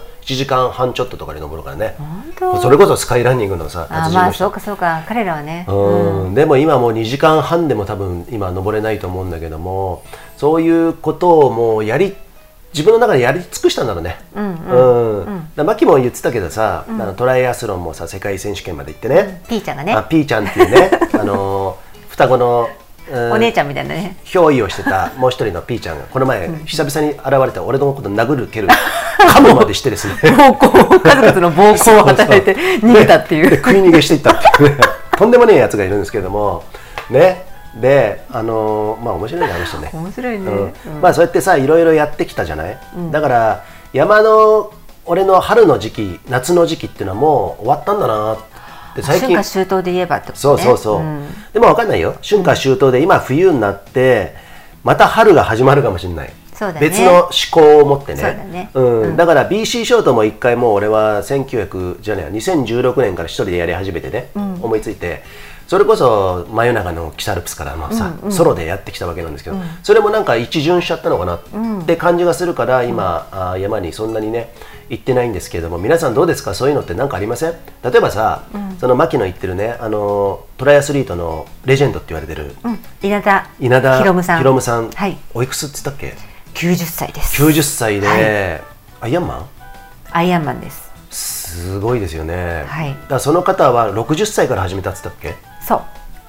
でもでも30年やってんの？いろんなそのそれまでは若い時は山登りをああそうなんだね。頻繁にやってらっしゃって、うん。本格的に、うん。えっ、とねトライアスロンは始めたのは70代じゃないかな。そうなんだね、うん。だからそういうことだよ。だから年じゃないんですよ、うん。ね。年齢じゃなくてさその時に始めたからで今どんどんどんどん上がってきてさ、まあ、90歳になってまた下がってきたのかもしれませんけれども、そういう時って楽しいじゃない、春の時期夏の時期ですよやっぱりね、うんだからまあそうやって一巡してまた一巡していくのかなってまた春が始まるかもしれないしさ、そういう意味ではなんかねファスライ的にはね今ねあの私がちょっと山をあんまり引っ張ってないものですから山の話題があんまりないっていうところも あるんですけどでもそんなもんかなっていうね。それは牧にもよく言われてるんですけどどうですか、そこら山を引っ張ってないって辺あじゃあ山行こうぜって言ってさ。あそうそう。一番最初はファスライ山ラジオ一緒にやりやり始めたぐらいはもう、頻繁にもうハットトリップ行ったりとかもうしょっちゅう山行ったり山行ったりとかして。BC ショートもねガンガン BC ショートもすごい勢いで行ったりとかしたんですけど、うん、これマキがねあの北アルプスまであんまり入ってなかったんで、あの、うん、まあここら辺の常年山脈は全部連れていくっていうつもりで、ね、そう。松本にね3年前引っ越して、うん、えー、と初めて北アルプスに連れてってもらったのユージンさんだったし。そうだね。そう。あそうだ私ユージンさんとしか行ったことないよね。あそもそもが、北アルプスは、うん、まあ時にピーちゃんが現れたりね。でもほぼピーちゃんだけどね。ほぼピーちゃんだけどあの下ってる時は。うんうんうんうんね。まあ、そんな感じでやったんですけど、まあ、皆さんね、まあ、山ねこのファスラ山ラジオに山の話題をね楽しみにして聞いてる方もいらっしゃるんですけども、まあ、そう言ってもさストックしてる話題はたくさんありますんでね、うん、だから山の話題でもいいんでもしよかったら投稿くださいね。あそうですそうです、うんうん、あのでも今年の夏は、はい、あのあのようやくめいちゃんをあの北アルプスのデビュー、うん。つば九郎岳あたりにデビューさせてあげようかなと思ったりしてで、はいね、ちょっとこ今年もね、うん、もうちょっと山行けたらなってああまあそうね、はい、うん、あの今メイがこのそうだな。えっと前はねこの牧のお姉さんのさっちゃんが、うん。あ一緒に住んでたようなところもあったんだけども、うん、ちょっとねあの仕事も始めて松本に移住もしてね。そうさっちゃんはあの松本に移住して今2つ仕事を掛け持ちしてバリバリ頑張ってるので、あの預けてどっか長長期間行くってことがもうできないしまあでもそれをやってるので私がちょっと不安定になったところもあるので、うん、今もメイとともにっていうスタイルなので、うん、あのなかなかねそういう北アルプス行けなかったり BC ショートもそんなに行けないでいるんですよ、うん、うん、いたんですよね。まあだからスポットでじゃないけどね。まあそう言ってもさあの工夫をすればさ行きたい気持ちがあればそれに対して工夫していくだろうからさ、なんとかなると思うんでね、まあそこでねまたそういうね時期が来たらね、今年の夏かもしれませんし、来季の BC ショートはもしかしたら活発にやるかもしれないしそうですね。そこら辺はね、あのちょっとねあの波があるんですけれども、まあうん。そうだ BC ショート。ジェットさん、いつもありがとうございます。もう、ね、ツアーやってもらったり、あの、うん、投稿もね、もう頻繁にフェイスブック、インスタグラム等々でやっていただいて、ね、本当にありがたいんですけれども、はい、それで来期のね予約も取ってくださって、そうなんですよ。はい。はい。そういうことがあるとやっぱりあの板作ってよかったなとね。うん。うん、もうなんか皆さんがね何がいいかってその楽しそうに体験されてる、もうそれは Z さんのお力なんですよ。うん、それがねあのあ BC ショートっていうのはもうこんなに楽しいものなんだっていうのがね。私に伝わってくるんですよ、ね、そうですね。嬉しいですね。はい。はい、できたら俺も俺の夏のシーズンとかぶったらよかったなっていうね。あなるほどね。俺ちょっとね BC ショート一巡しちゃったんでなんかね今さガーっていう気持ちが今一回落ち着いちゃってる。ピーちゃんがいなくなって、うん、私が実は BC ショート怖くなってしまったんですよ滑るの。あまあ、でも、怖いって言ってもでもやっぱりできてるよ。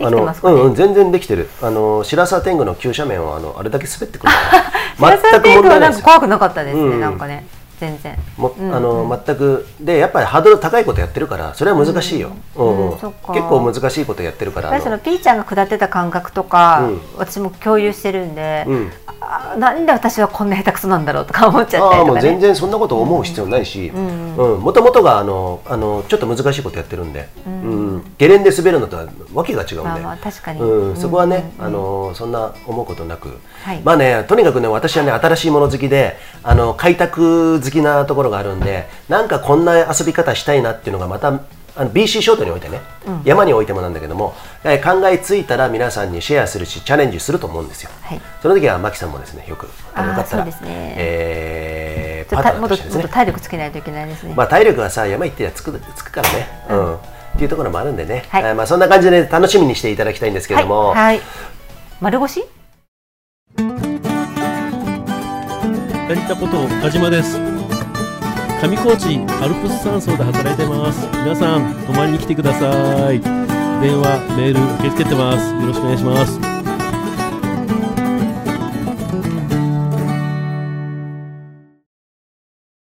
さあポスライヤマラジオ328回今日はノンアルコールでそうですね。あでも350がね、うん。一巻だけあるんですけどシェアします？もういらない、マジっすか？うん、あじゃあどうですかちょっとここでプチプチビアタイムとして最近お気に入りの恵比寿のエール。あはい。皆さんエールビールとラガービールの違い分かりますか？その醸造方法 そう言えねえじゃねえかよ。えっ、ー、とね俺もよく分かってないですけどエールビールの方がねなんかねフルーティーなイメージあると思うんですけど歴史古いんですよね歴史がね。日本にあの普通に市販されてるのは一般メーカーで市販されてるのはラガービールなんですけどこのサントリーのさあのーカオルエールっていう青いパッケージのねスカイブルーの、えーやつはエールビールなんですよあれね。あとそして恵比寿のこのなんだあー同じくねちょっとこれ多分ね双璧みたいな感じでさエールビールの、はいえっと青色同じくスカイブルーの恵比寿のねねうん。うんうんこれはなかなか美味しいっていうことで、あこれ美味しいです。本当私大好きはい。ですね、まあ値段的にはねちょっとね、あのーちょっとちょちょっとお高高いのかな？いのと、うん。いつもどこにでもあるじゃないんですけれども。あでもねこれね最寄りのデリシア。あデリシアは絶対置いてなかったんだけど、350だけ置いてあったんですよ。あじゃあそれで買ってきました。気づき出したというね。はい、えー。ではちょっとすいませんけどあじゃあここで。唇乾杯させていただきます。乾杯。あ美味しい。美味しいね。あなんかビールだね。軽くビールだね。なんかね。えっとね前回のね俺今日ねあの車運転しながらね自分のラジオを聞いてたんですよ。あの、はい。ファスライファスラねイラジオ。うんうんうん。あのであの聞いてた時に最近はザックも持たずに丸腰が多いけどって俺言ったじゃん。うん言ってた言ってたね。ね。うん。えっと美しいなんとかは絶対丸腰だもんね。ああそうだね あのそうなんだけどそれに対してね前ね、まあ、ファスライでも1回ぐらい喋ったことあるのかなあの丸腰っていうのは、まあ、要するに何も持たないんですよ、うんうんうん車のキーしか持たないっていうことが、うんうん。うんうん多分ね今はまあそうでもないんだけどまあ光城山もだってあれ公園だもんね。だあから光城山はね。牧と行く場合はあの牧はあのメイがいるから、うん。ザックを背負って水を持ってね。さあ。あと小物があるからその方が便利。帯も絶対持つ。何かあった時とかあとエマージェンシーキットは絶対持ってますね。そうなんですよ、はいでそういうことはとてもわかるんだけどだ俺より牧野が荷物持ってるんですよね そういう時で、あそういう時はね、うん、かといって2人で行く時ってのはほとんど何も持たなかったりね。そうだね。電話だけ持ったりとかね、うんうん。そういうことがあったあるんだけれどもとさなまあ大は小を兼ねるっていうこともあるしそのうんいろんな考え方できるじゃん、こういうのってさ。で前ね、ごめん。なんであなたパンツ一丁なの？さっきからちょっと気になってたんだけど。とあの寝巻きのあれ洗っちゃってるんですよ。私だからってなんでねあのストーブ灯油のストーブつけたのかなと思ってこんな暖かいのに、はい。えー、私全然寒くないけどと思ったらさパンツ一丁なの。テーブルで見えなかったけどパンツ一丁なの。ちょっと何してんだろうなじゃあパンツ一丁じゃない。上着てるじゃないですか。ああそっか上は着てるじけど、ね、これあのあれがな洗い中なんですよ。は履けばいいじゃん。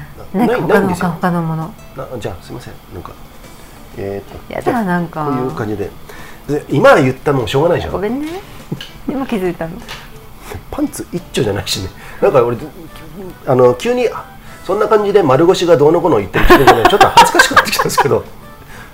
それでも負けずにちょっと言いますあけれども、ね、どうぞお願いします。はい。前さそんなこと言ってたら俺ね美しが原とか光城山とかっていうその里山えっ、と標高差ま500メートルぐらいでまあ行って帰ってきて大体1時間から1時間半とかさそういうことがあー美しが原でそうかな。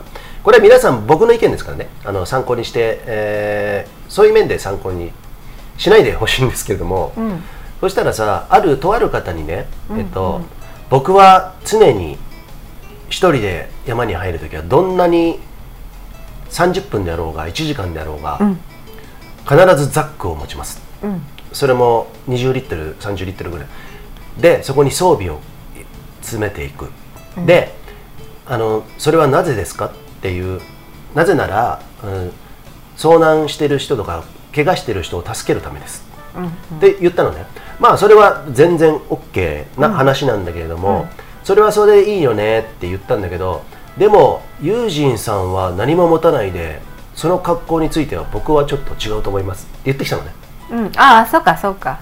そういうこと。あちら様から言ってそうそうそうそうそう。そう、でも別になんかそれは意見の交換だからいいんだけども、えなんでですか？って言ったらそれだと僕のえー僕は人を助けるためにそうやって思ってます。って言うんですけども、言う言うのね、うん。あ分かりましたと、で俺あのゆかりマウンテンリンクっていうところでさ、あの遭難死した、えー西田ゆかりの旦那さんと、あの遭難についてのいろんなことをやってきたのが2019年、講演会みたいなのやってるとかさ、その時いろいろ考える機会があって、えっと、その前から俺丸腰だったよ、北アルプスは違うよ、うん。やっぱり、うん、で、あのー俺の場合頻度が山に行く頻度がとても高かったのね、でその荷物を持っていきます。っていう人は俺の多分ね10分の1も山行ってないんじゃないのかな、もしかしたらね、で、うっと対数の法則って知ってる？サイコロをさ6の目があるじゃない？1から6、それを10回だけ振ると例えばさ1が3回出たりするじゃない、で2が1回も出なかったり、えー6がじゃあ変な話5回出たりとかね、そうやって、あのー全部が均等じゃないけどそれを10回じゃなくて100回1000回って振っていくと大体みんなね6分の1の確率で出てくっていう。それを対数の法則っていうのはね、それ昔投資やってた時に学んだんだけども、数が多くなってくると大体のそのうんと えー確率っていうものがなんとなく読めてくる。ああ平均的になってくる。そうそうそうそうそうそう、で俺が例えばじゃあ美しが原に100回入ったとしよう、ももちもっと入ってると思うんだけど100回入っただけでもうー1000回1万回じゃまた違うと思うんだけど、まあたかだか100回ですよ。でも美しが原っていうところに10回も行ってない人と100回入ってる俺と比べたらやっぱり俺の経験値とてもあるでしょ、で美しが原100回入って危ない目に遭ったことは1回もない。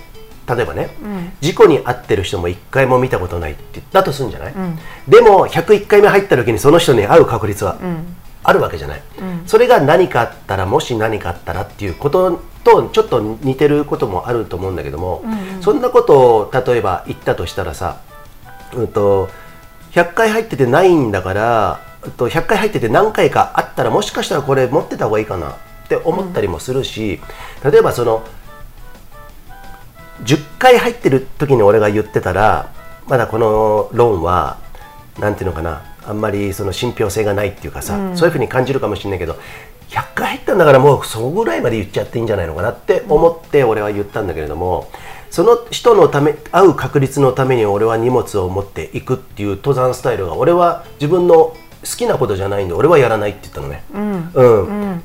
なんでそのあるか分かんない確率のためにあえて自分の登山スタイルを絞らなきゃいけないっていうことを言った時に納得してもらったのね、うんだからそれってもしかしたらうーっと互助っていう言葉もあるじゃん。お互い助け合う、山では互助ですよってさ普通に言ってる登山ショップの方もいたんだけど、俺その社長は別に仲良かったん仲いいんだけど今でもね、でも互助のために常に何も持たないで行くうん違う。リュックを必ず持たなきゃいけない。それは光ジョエモンも全部そうだよ、ね。その牧の場合は違うんだよ。子供がいるからね、っていうところがあるんだけども。そのためになんで持っていかなきゃいけないっていうのもしかしたらそれすり替えてないですかって論点を、って思ったの。うんうん互助っていうその大義名分っていうのかな、それをなんかすごく最も重要なものとしてあなたは山に入る資格がないっていうふうに言われてるような気がしたんだけれども、実際に僕の方が山に入ってるしあそこの山域のこと知ってるし、そういう確率のためだけに荷物を持っていくっていうのは俺はもしかしたら偽善じゃないのかなとも思ったのね、うん。っていう話をちょっとしたかったの今日。うん、なるほど、ね、どう思った？私は、うん。ゆうじさんが俺の好きなスタイルじゃないから俺はそれをやらない、うん。それに尽きると思う。全て、はい。だから彼らも自分の好きなスタイルをすればいいし、うん。そう例えばの、うん、と1000回入っても合わなかったってなった時に、1001回目に会って、あ持ってってよかったな、うん。あの1000回は無駄じゃなかったな、うん。前の1000回はっていうふうに思うのかうんと毎日毎日使うこの装備を使わなくてありがとうございましたって言って、このスタイルが僕が好きなんでこれをやり続けますって言って、毎日幸せにいるのか。そうね、そこでも違ってくると思うの。だからうん。1000回を耐えてさ、うん。持ちたくない。俺だってその軽い方がいいけどうん。何、かあった場合はその互助のためだからっていうふうにさ、うん。自分で自分の思考をさ固めてしまっおてうで100戦1回目にその遭難者に会った時に、ほら見ろ俺は持っててよかっただろうっていうのは、それはそれでいいけどそれを人に言うのはどうかなっていう。教養っていうかね。付けるの強要うん。そのスタイルを、うん。みんな好きなスタイルをすればいいんだよ、うんうんでそれでも自分が装備を持ってなくても遭難者に会った時最善を絶対尽くすじゃん、そうなん。そこそこそこ。愛ね。愛があればね。そう。最善を尽くすんですよ、うん。だからん何がうん。どうそれを持つ持たないってことをささささまつ？さまつ？さまつな問題？なものうん問題と思う。うんうんうん。うんそうね。私はね、うんうん。そういうふうに。いやいやいやいやいやなんかねそう俺もそういうことその時に最善を尽くすんだよ、うん。でえっと例えばねあの前さ学トークっていうさあの松本で、あのいろんなトレイルランナーの方とか山別のアルパインスタイルの方とか、集めて集まって僕らが主催してトークイベントやったりとかにもあんあんだけども、その時にまあ今だからさもうそのファストライト、えースカイランニング、トレイルランニングとか山岳レースのスタイルっていうのは、もうだいぶもう認められたし、まあ、山をかけるなんてとんでもないなんていう風潮あんまりなくなってきたじゃん、そうだね、うん。でもまだ10年前っつったらまだあってさ、そういう時にさ何かあったらどうですか？どうするんですか？そんな格好で。転んで傷動けなくなったらどうすんの？とかっていう言葉って結構あったのね。あすごいあった。あったでしょ？あった。うん。あまあそうだよね、で、うん、かといって別にきうーんそうだな。うん。北アルプス行く時は俺とかももう本当にそれこそすごい開催ってきたけど、それなりの装備をちゃんと持っていく。北釜尾根とかさ、もう全部行ってきたけど、そういう装備も持ってきたんだけれどもそれでもじゃあ要救助者、あのー怪我した人がいたらそれじゃ助けられないんじゃないですか？そういう時どうするんですか？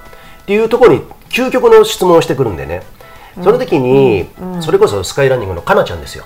あの、あ名前を言っちゃいましたけど。あそこはカットいいじゃないの？そこえっとねえっとそう。そらまま。そらまま。そらままさんね。たまに投稿くださいね、えっとこの前 MC ね私どもね、上田はいそうです。太郎山でやっていましたけど、はりました。ね楽しかった。すごい大会でよかったんだけども、その時そのねそらままがねもう参加してたの。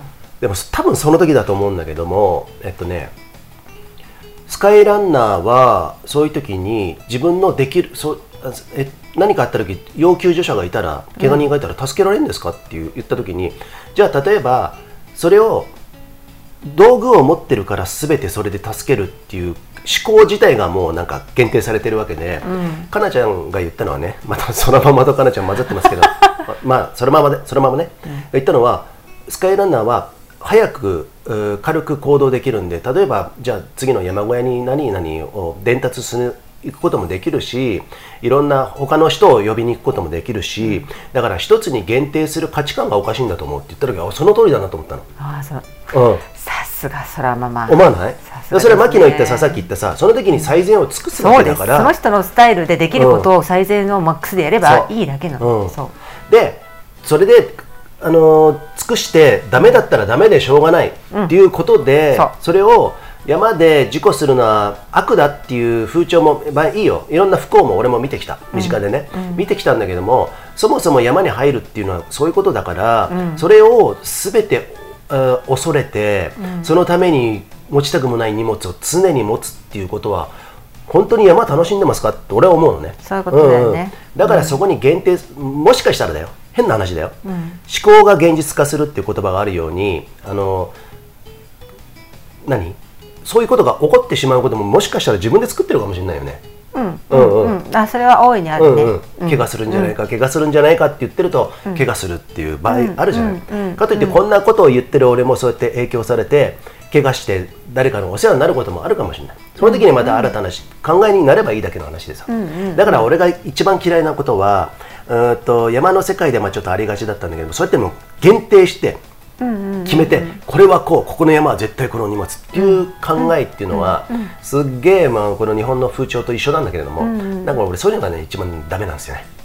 そうだね。大体人にうん。強要する、そう。こうこういうふうにそれはどうなんですかっていう人っていうのは、え全然楽しんでないのね、うん。えー、と自分が何でもいいけど山じゃなくても楽しんでる人っていうのは人に絶対強要しないんですよ。そうだね。うん。うん、どんなものでもね、うん。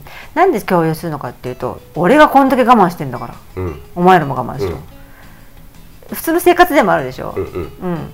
会社でもそうじゃん、それこそマスクもそうだった。よ、うん。みんな我慢してるんだから、うん。なんでお前だけそんなそうだよ。我慢するのが当たり前だし、これが当たり前なんだよ、うん。山に入るっていうことは、うん。山を登るってことは、うん。こういうことなんですうんっていうのってすごい自分が楽しんでなくて我慢してて、うん縛り付けられてるからそれをうん。パワーバンパイアしてるだけなの、あそうなんですよ、うん。そうそうそう。まあだからその山も縮図じゃね？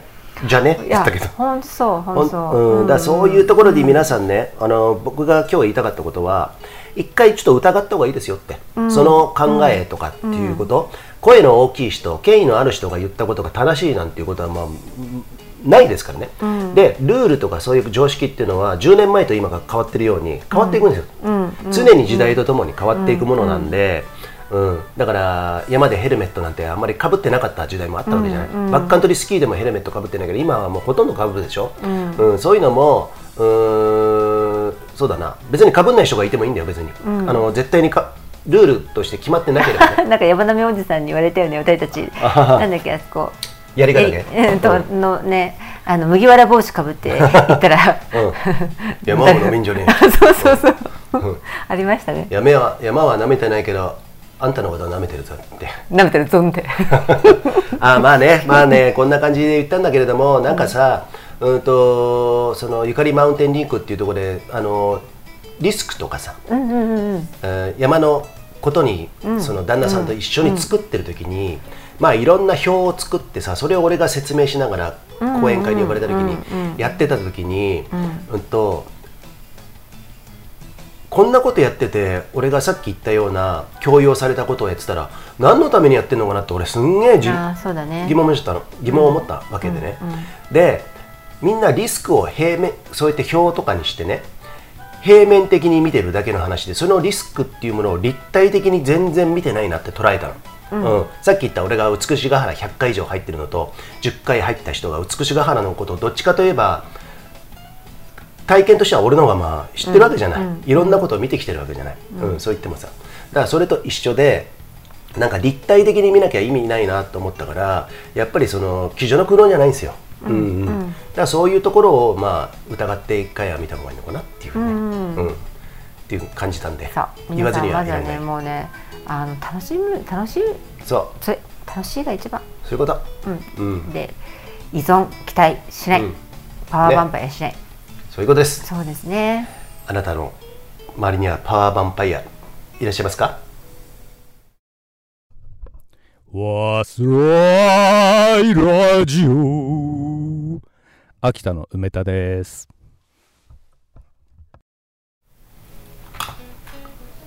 さてマキさん、はい。えー、ファスライマラジオね、はい。328回。うんうん。どうですか？途中からビールを飲んで、えーなんかもう突然昨日ハイパー絶倫友人になりましたけど。ハ えーとね。イパーハイパーだったよね。もうちょっとびっくりしたとここでピンクトークっていうわけじゃないんですよ。あとねさっきさこのマキがね、あのーパニック障害とかなんかさ、そんな話をあのーしたんですけれども、アンテアンテナちゃんって言うんでアンテナちゃん。アンテナちゃんね。アンテナ状態？あもうとても感度のいいアンテナを持ってるうん方はねあの、日本でもね34人割合的にはそういう、やっぱりいるらしくてですね、うん。でも俺だって俺のアンテナだって錆びついてねえぜっていうね。あの別の意味でさ。何が言いたかったの今。いや別の意味でなんかさライバル心燃やしてどうすんだよみたいな。そういう意味じゃなくてですねアンテナ感度がいい人はいろんなものを拾ってしまうっていうところでね、そんな話もさっきしたんですけど冒頭にね冒頭っていうかな、あの中盤かな、でそれを僕は身近にいてやっぱ愛だっていうさ、うん。話をしたんですけれどもそこでまあいろんなことをね、あのーこのマキがですねいろんなワードをさらにいろんなもの、うんうんうん。えー抽出してきたんでねそれがね、えーテストステロン。あ。え？テストステロン、はい。テストステロンっていうのは男性のあ。ホルモンですね。あそうなん主にですね。睾丸で作られるんですけど。あ。睾丸。そう。そうそうそうそうそう、はいはいうん。なので、えっ、と年齢とともに、うん。えっ、とね20 20歳を境に減少してしまうの緩やかにね、おうおう。うん、でそのテストステロンが減少すると何が起きるかっていうと筋肉がつきにくくなる筋肉が痩せ細って、うん。あのまあ、同じ生活をしててもねその若い人、うん、脂肪がつきやすくなったり、えっとなんだっけな骨骨も弱ってくるとかこれ女性ホルモンのね、うん。エストロゲンとも同じ感じで、うん。それもそうなんですよ。女性もあの太太りやすくなったりあの骨が折れやすくなったりとか、まあ、あの汗体温調節が難しくななんかちょっとおかしくなったりとかさっきのほらパニックの時で話したあのーあれなんだっけ自律神経失調症、う。ん、みたいな感じ？でちょっとイライラしやすいと顔がほてるとかなんかじゃ、うん。うんなんか汗かくとかさ、なんかそういうことも男性も起こるんですよ。うんうんうん。うん、で、うん。えー、とこれをやっぱりあのなんていうのかな、まあ、年とともにそんなものは起きてくるんだからもうしょうがないだろうっていうこともうん。あるかもしれないけど、うん。不快じゃないですか。不快なんですよねやっぱりそれって。みんなみんな不快なんですよそれは。うん。でこれをどうどうなんていうのかな。もっと生き生きうん。楽しく、まあ、肌も衰えてくるの。カピカピになったりとか、うんうん。シワが増えたりとかシミが増えたりとかもう関係してるんですよ、ううん。ん男性もなるじゃないですかシワシワに。ほう。うん、そういうのがあとあれねあと毛毛。毛。毛。薄毛。とか、うん。うんであのテストステロンが増えると男性ホルモンがハゲるとかなんかハゲてる人は勢力絶倫だとかそういうほらテストステロンが多いから、うん。という話もあるんだけど、うん。一概にそうともなくて、うん。うん。やっぱりね多い方がいい。女性も女性ホルモンはやっぱり緩やかにやっぱりなくなってしまうけどやっぱりこう、うん分泌は活性化してる方がいいんですよ。分泌は活性化できるんですよ、うん。量はどうしても減ってっちゃうけど少ないなりにもあの活性化はできるんです。ほ男性も女性も。ううん。それの唯一の方法はまたこれ愛なんですよね。あそうなんだね。そう。愛。愛っていうのはもう要するにそのうんスキンシップとかも含めて。そう。それはうん。飼ってるペットとでもいいし、うん。まず子供さんでも誰でもいいんですけどなんかもうそのなんていうのかな。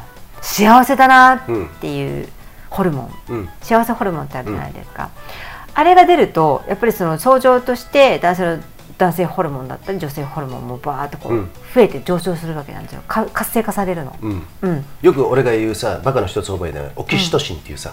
あそうそうそうオキシトシンとかね、なんとかホルモンってあるじゃそうんドーパミンもそうだし、うん。うんそう。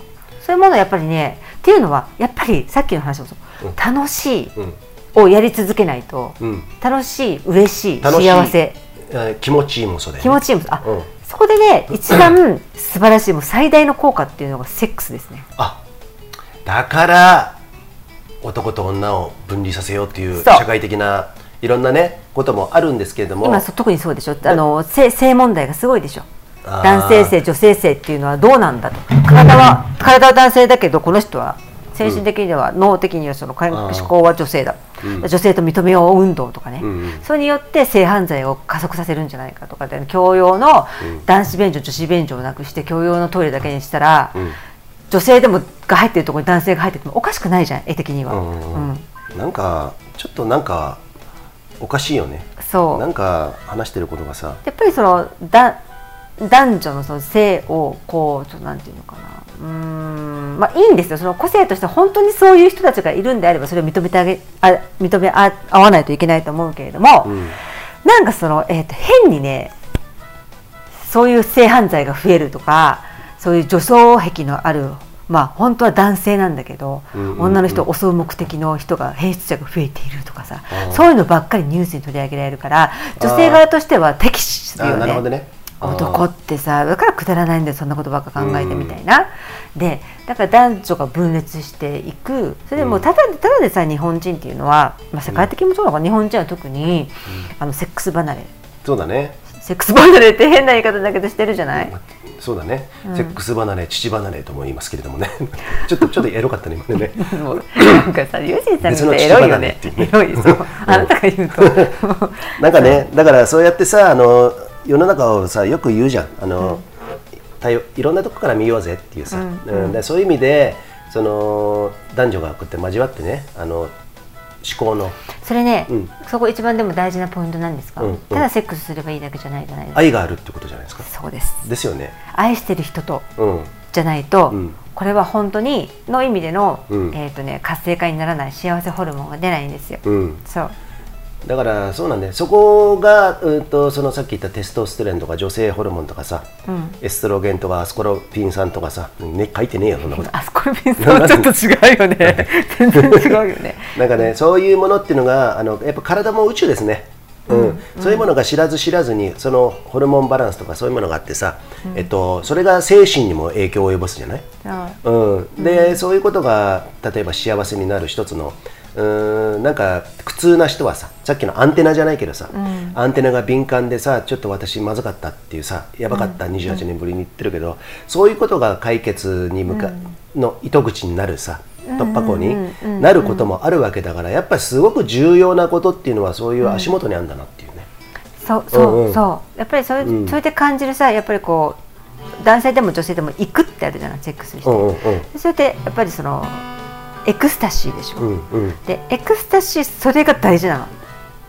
そうだね、そう。うん、だからそれを行かなくてもハグしてただけでも気持ちいいっていうのももちろんいいんだよ、うん。うん。でもやっぱり最大のなんていうのかな万物の治療薬っていうものがあるとしたら、うん。エクスタシーだね、そっか、うん、えーそれはね本でも書いてあった実は。あそうなの？うん、それをうんとやらエクスタシーを感じないように人間を、えー重くするっていうのが、うん。さっきの男女分断とかさ、分断したりとかさ、いいものをやって軽くなられたら困るんでね、あのー支配層、支配層って皆さんいますからね。必ずいますからね。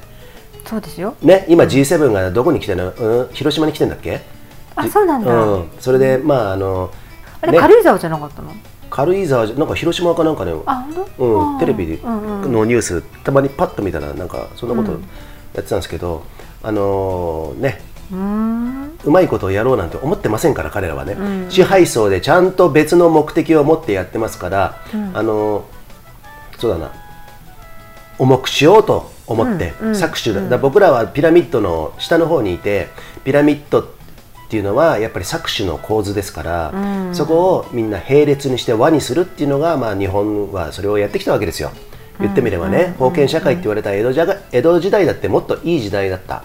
えーそれは、えーえー江戸時代って結構得た否認がいたりとかさ、死の交渉でものすごく差別あのさ階級だった階級社会だったんじゃないの。いやもっとねさっき言ったような結び大学とか今見てんじゃない？やっぱりね江戸時代とかってねあ勝者によって書き加えられたレッテルなんだな、うん。縄文時代もしっかりですよ、ね,、うん、ねだからそういうところをもうちょっと広げてみると、ああ対局、引いてみるとあ重くされてるんだなっていうことをすごく感じる、その中でやっぱりエクスタシーとかさっき言ったさホルモンとかさそういうところを解放してあげると人って本当に幸せ軽くなって幸せになるっていうのがね、うんとてもすごく感じる。そうなんです。なのでまあなかなかねパートナーがいない方っていうのは難しい問題だと思うんだけど、そうじゃなくても得られる幸福感っていうのはうん必ずあると思うんで、好きなことですよね。好きなものにフォーカスさせないように今仕組みとして社会ではなってるので我慢をするものが当たり前ってなってるじゃない？だからそうじゃなくてやっぱりさっきも山の話でもそうだけど自分の好きなスタイルの登山をして何かあった時のためにはそれは愛を持って最善を尽くす、うん。それでいいじゃない？そうだね。そう。そういう生き方もそう。うん。生き方もそうしたらいい、だからうんとでもそんな好きなことばっかやって、うん。あの周りからのね目それだし、おお金も稼げなくて食っていけないじゃないですかっていう話とかもう絶対に出てくるんだけど対になって出てくるんだけど、でも好きなものをやってて、うん。幸せ？うん。楽しいな？っていうふうに自分が軽くなったらおそういう軽い人たちがね絶対に集まってくるの。ああそうね。そうな仲間が。うんうん。うん、でね即効性？すぐお金稼ぐみたいにすぐあの効果が出てすぐ反応が出るっていうものじゃないんで、うんうんうん。でも本当に好きなものって本気だから、うん。そんなの関係ないと思うのね。うん。うん、それをそれを本当好きをややり続けていくことが一番の自分の幸せの近道。そうだね。うん、いやー今日のファスライパワーアップしてんじゃないの？そうですかね。うん、なんかさそれをすり替えられて結局はその、うん好きなことをやって好きな人がどんどん寄ってきて、うん。そうやって軽くなって、軽くなるって俺はとてもいいことだと思ってるから。だからファスライなんですよねやってるのね、うん。なんだけどもみんなあんまり恐怖不安ばっかり思ってませんか？恐怖不安。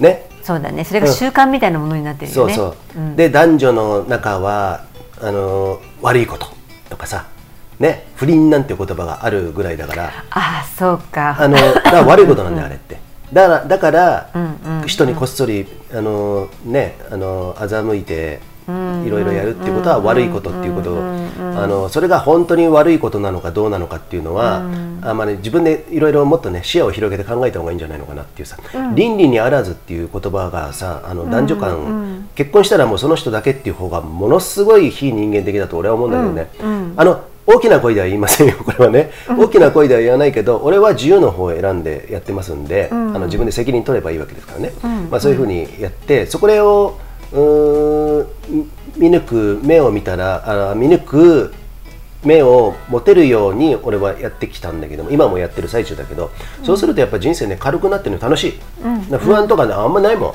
ん、うん本当に、うん、不安あげたらきりないよ。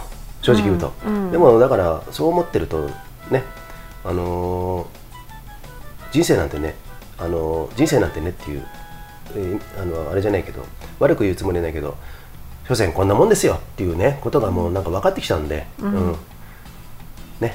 はい。それがとてもあー最近は、えー俺ってバカだなっていうね。そんな感じで。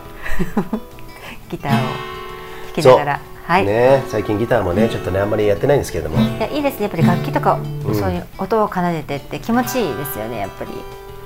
あのね私最近ちょっとギターでまたねあーもう指がねまたできてないんですけどたどり着いたらいつも雨降り。吉田拓郎あるんですけどそれをねヒムロックがねカバーしたねバージョンでいつか歌いたいなと思ってるんですけど練習がね追いついてないんではい。いつかやりますんでね、まあ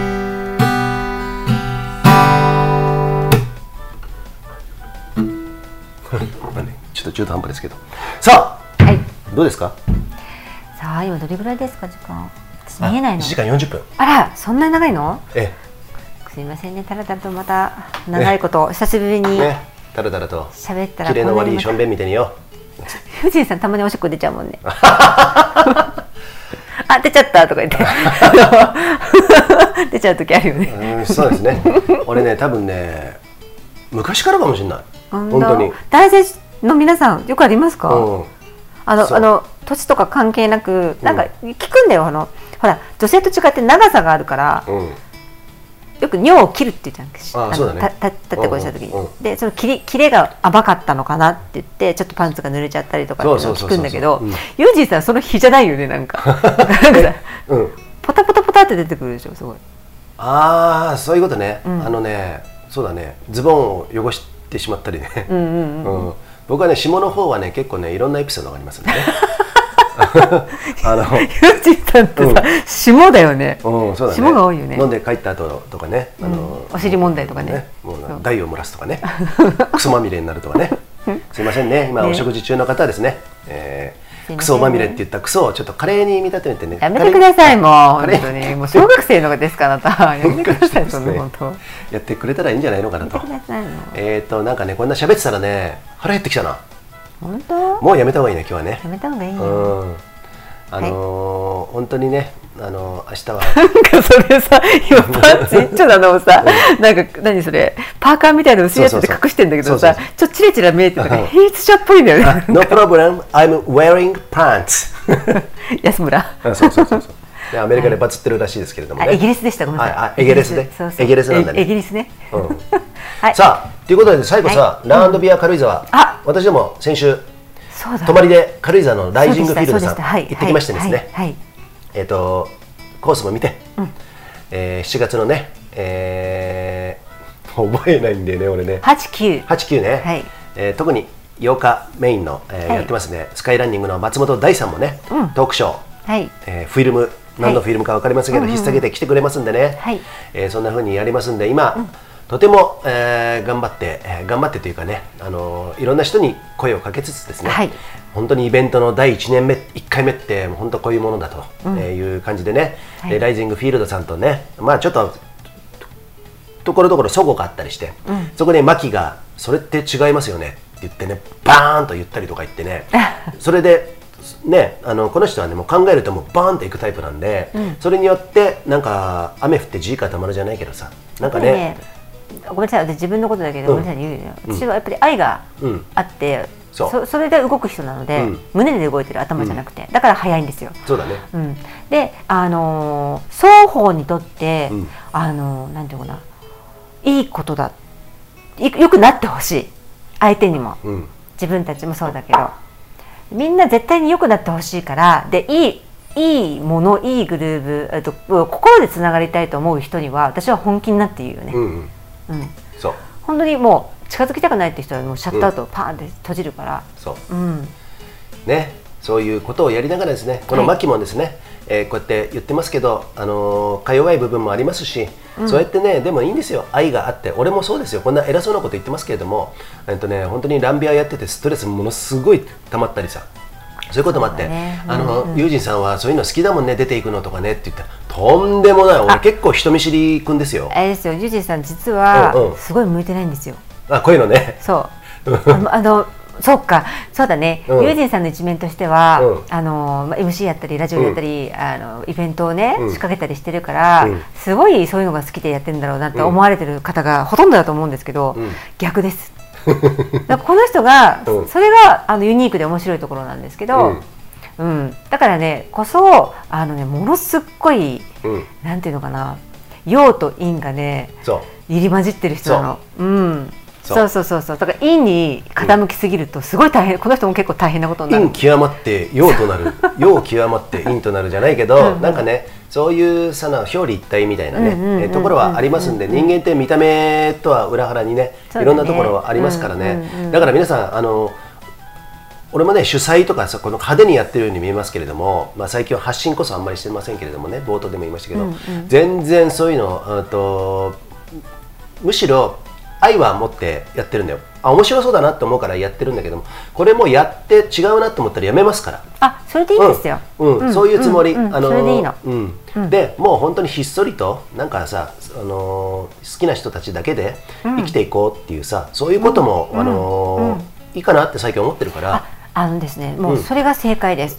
それそれが普通じゃないとおかしいんです、本当は。そうだね。自分の学校に行きたくななかったら学校行かなくて、あの自分の好きなことだけやってていいんですよ。うんうん。誰あそんなことだ将来どうすんの？将来、うんうん。誰がその仕組みを決めたんですかっていう話で、うんうん、そうだね。自分が幸せで生きていってそれに共感して気持ちのいい人たちのって絶対集まってきますから、うんうん。一人ぽっちにはならないんです人間って。うんうん。なんで一人ぽっちになる人ができるのかっていうのはちょっとねこう長くなっちゃうから話しませんけど、うんうん。人は絶対に気持ちいい人で集まるようになってるんで、エネルギー体は、うん。なので好きなことをやってください、そうだね、うん、そうやって考えるとさこのファズライ山ラジオはいいね。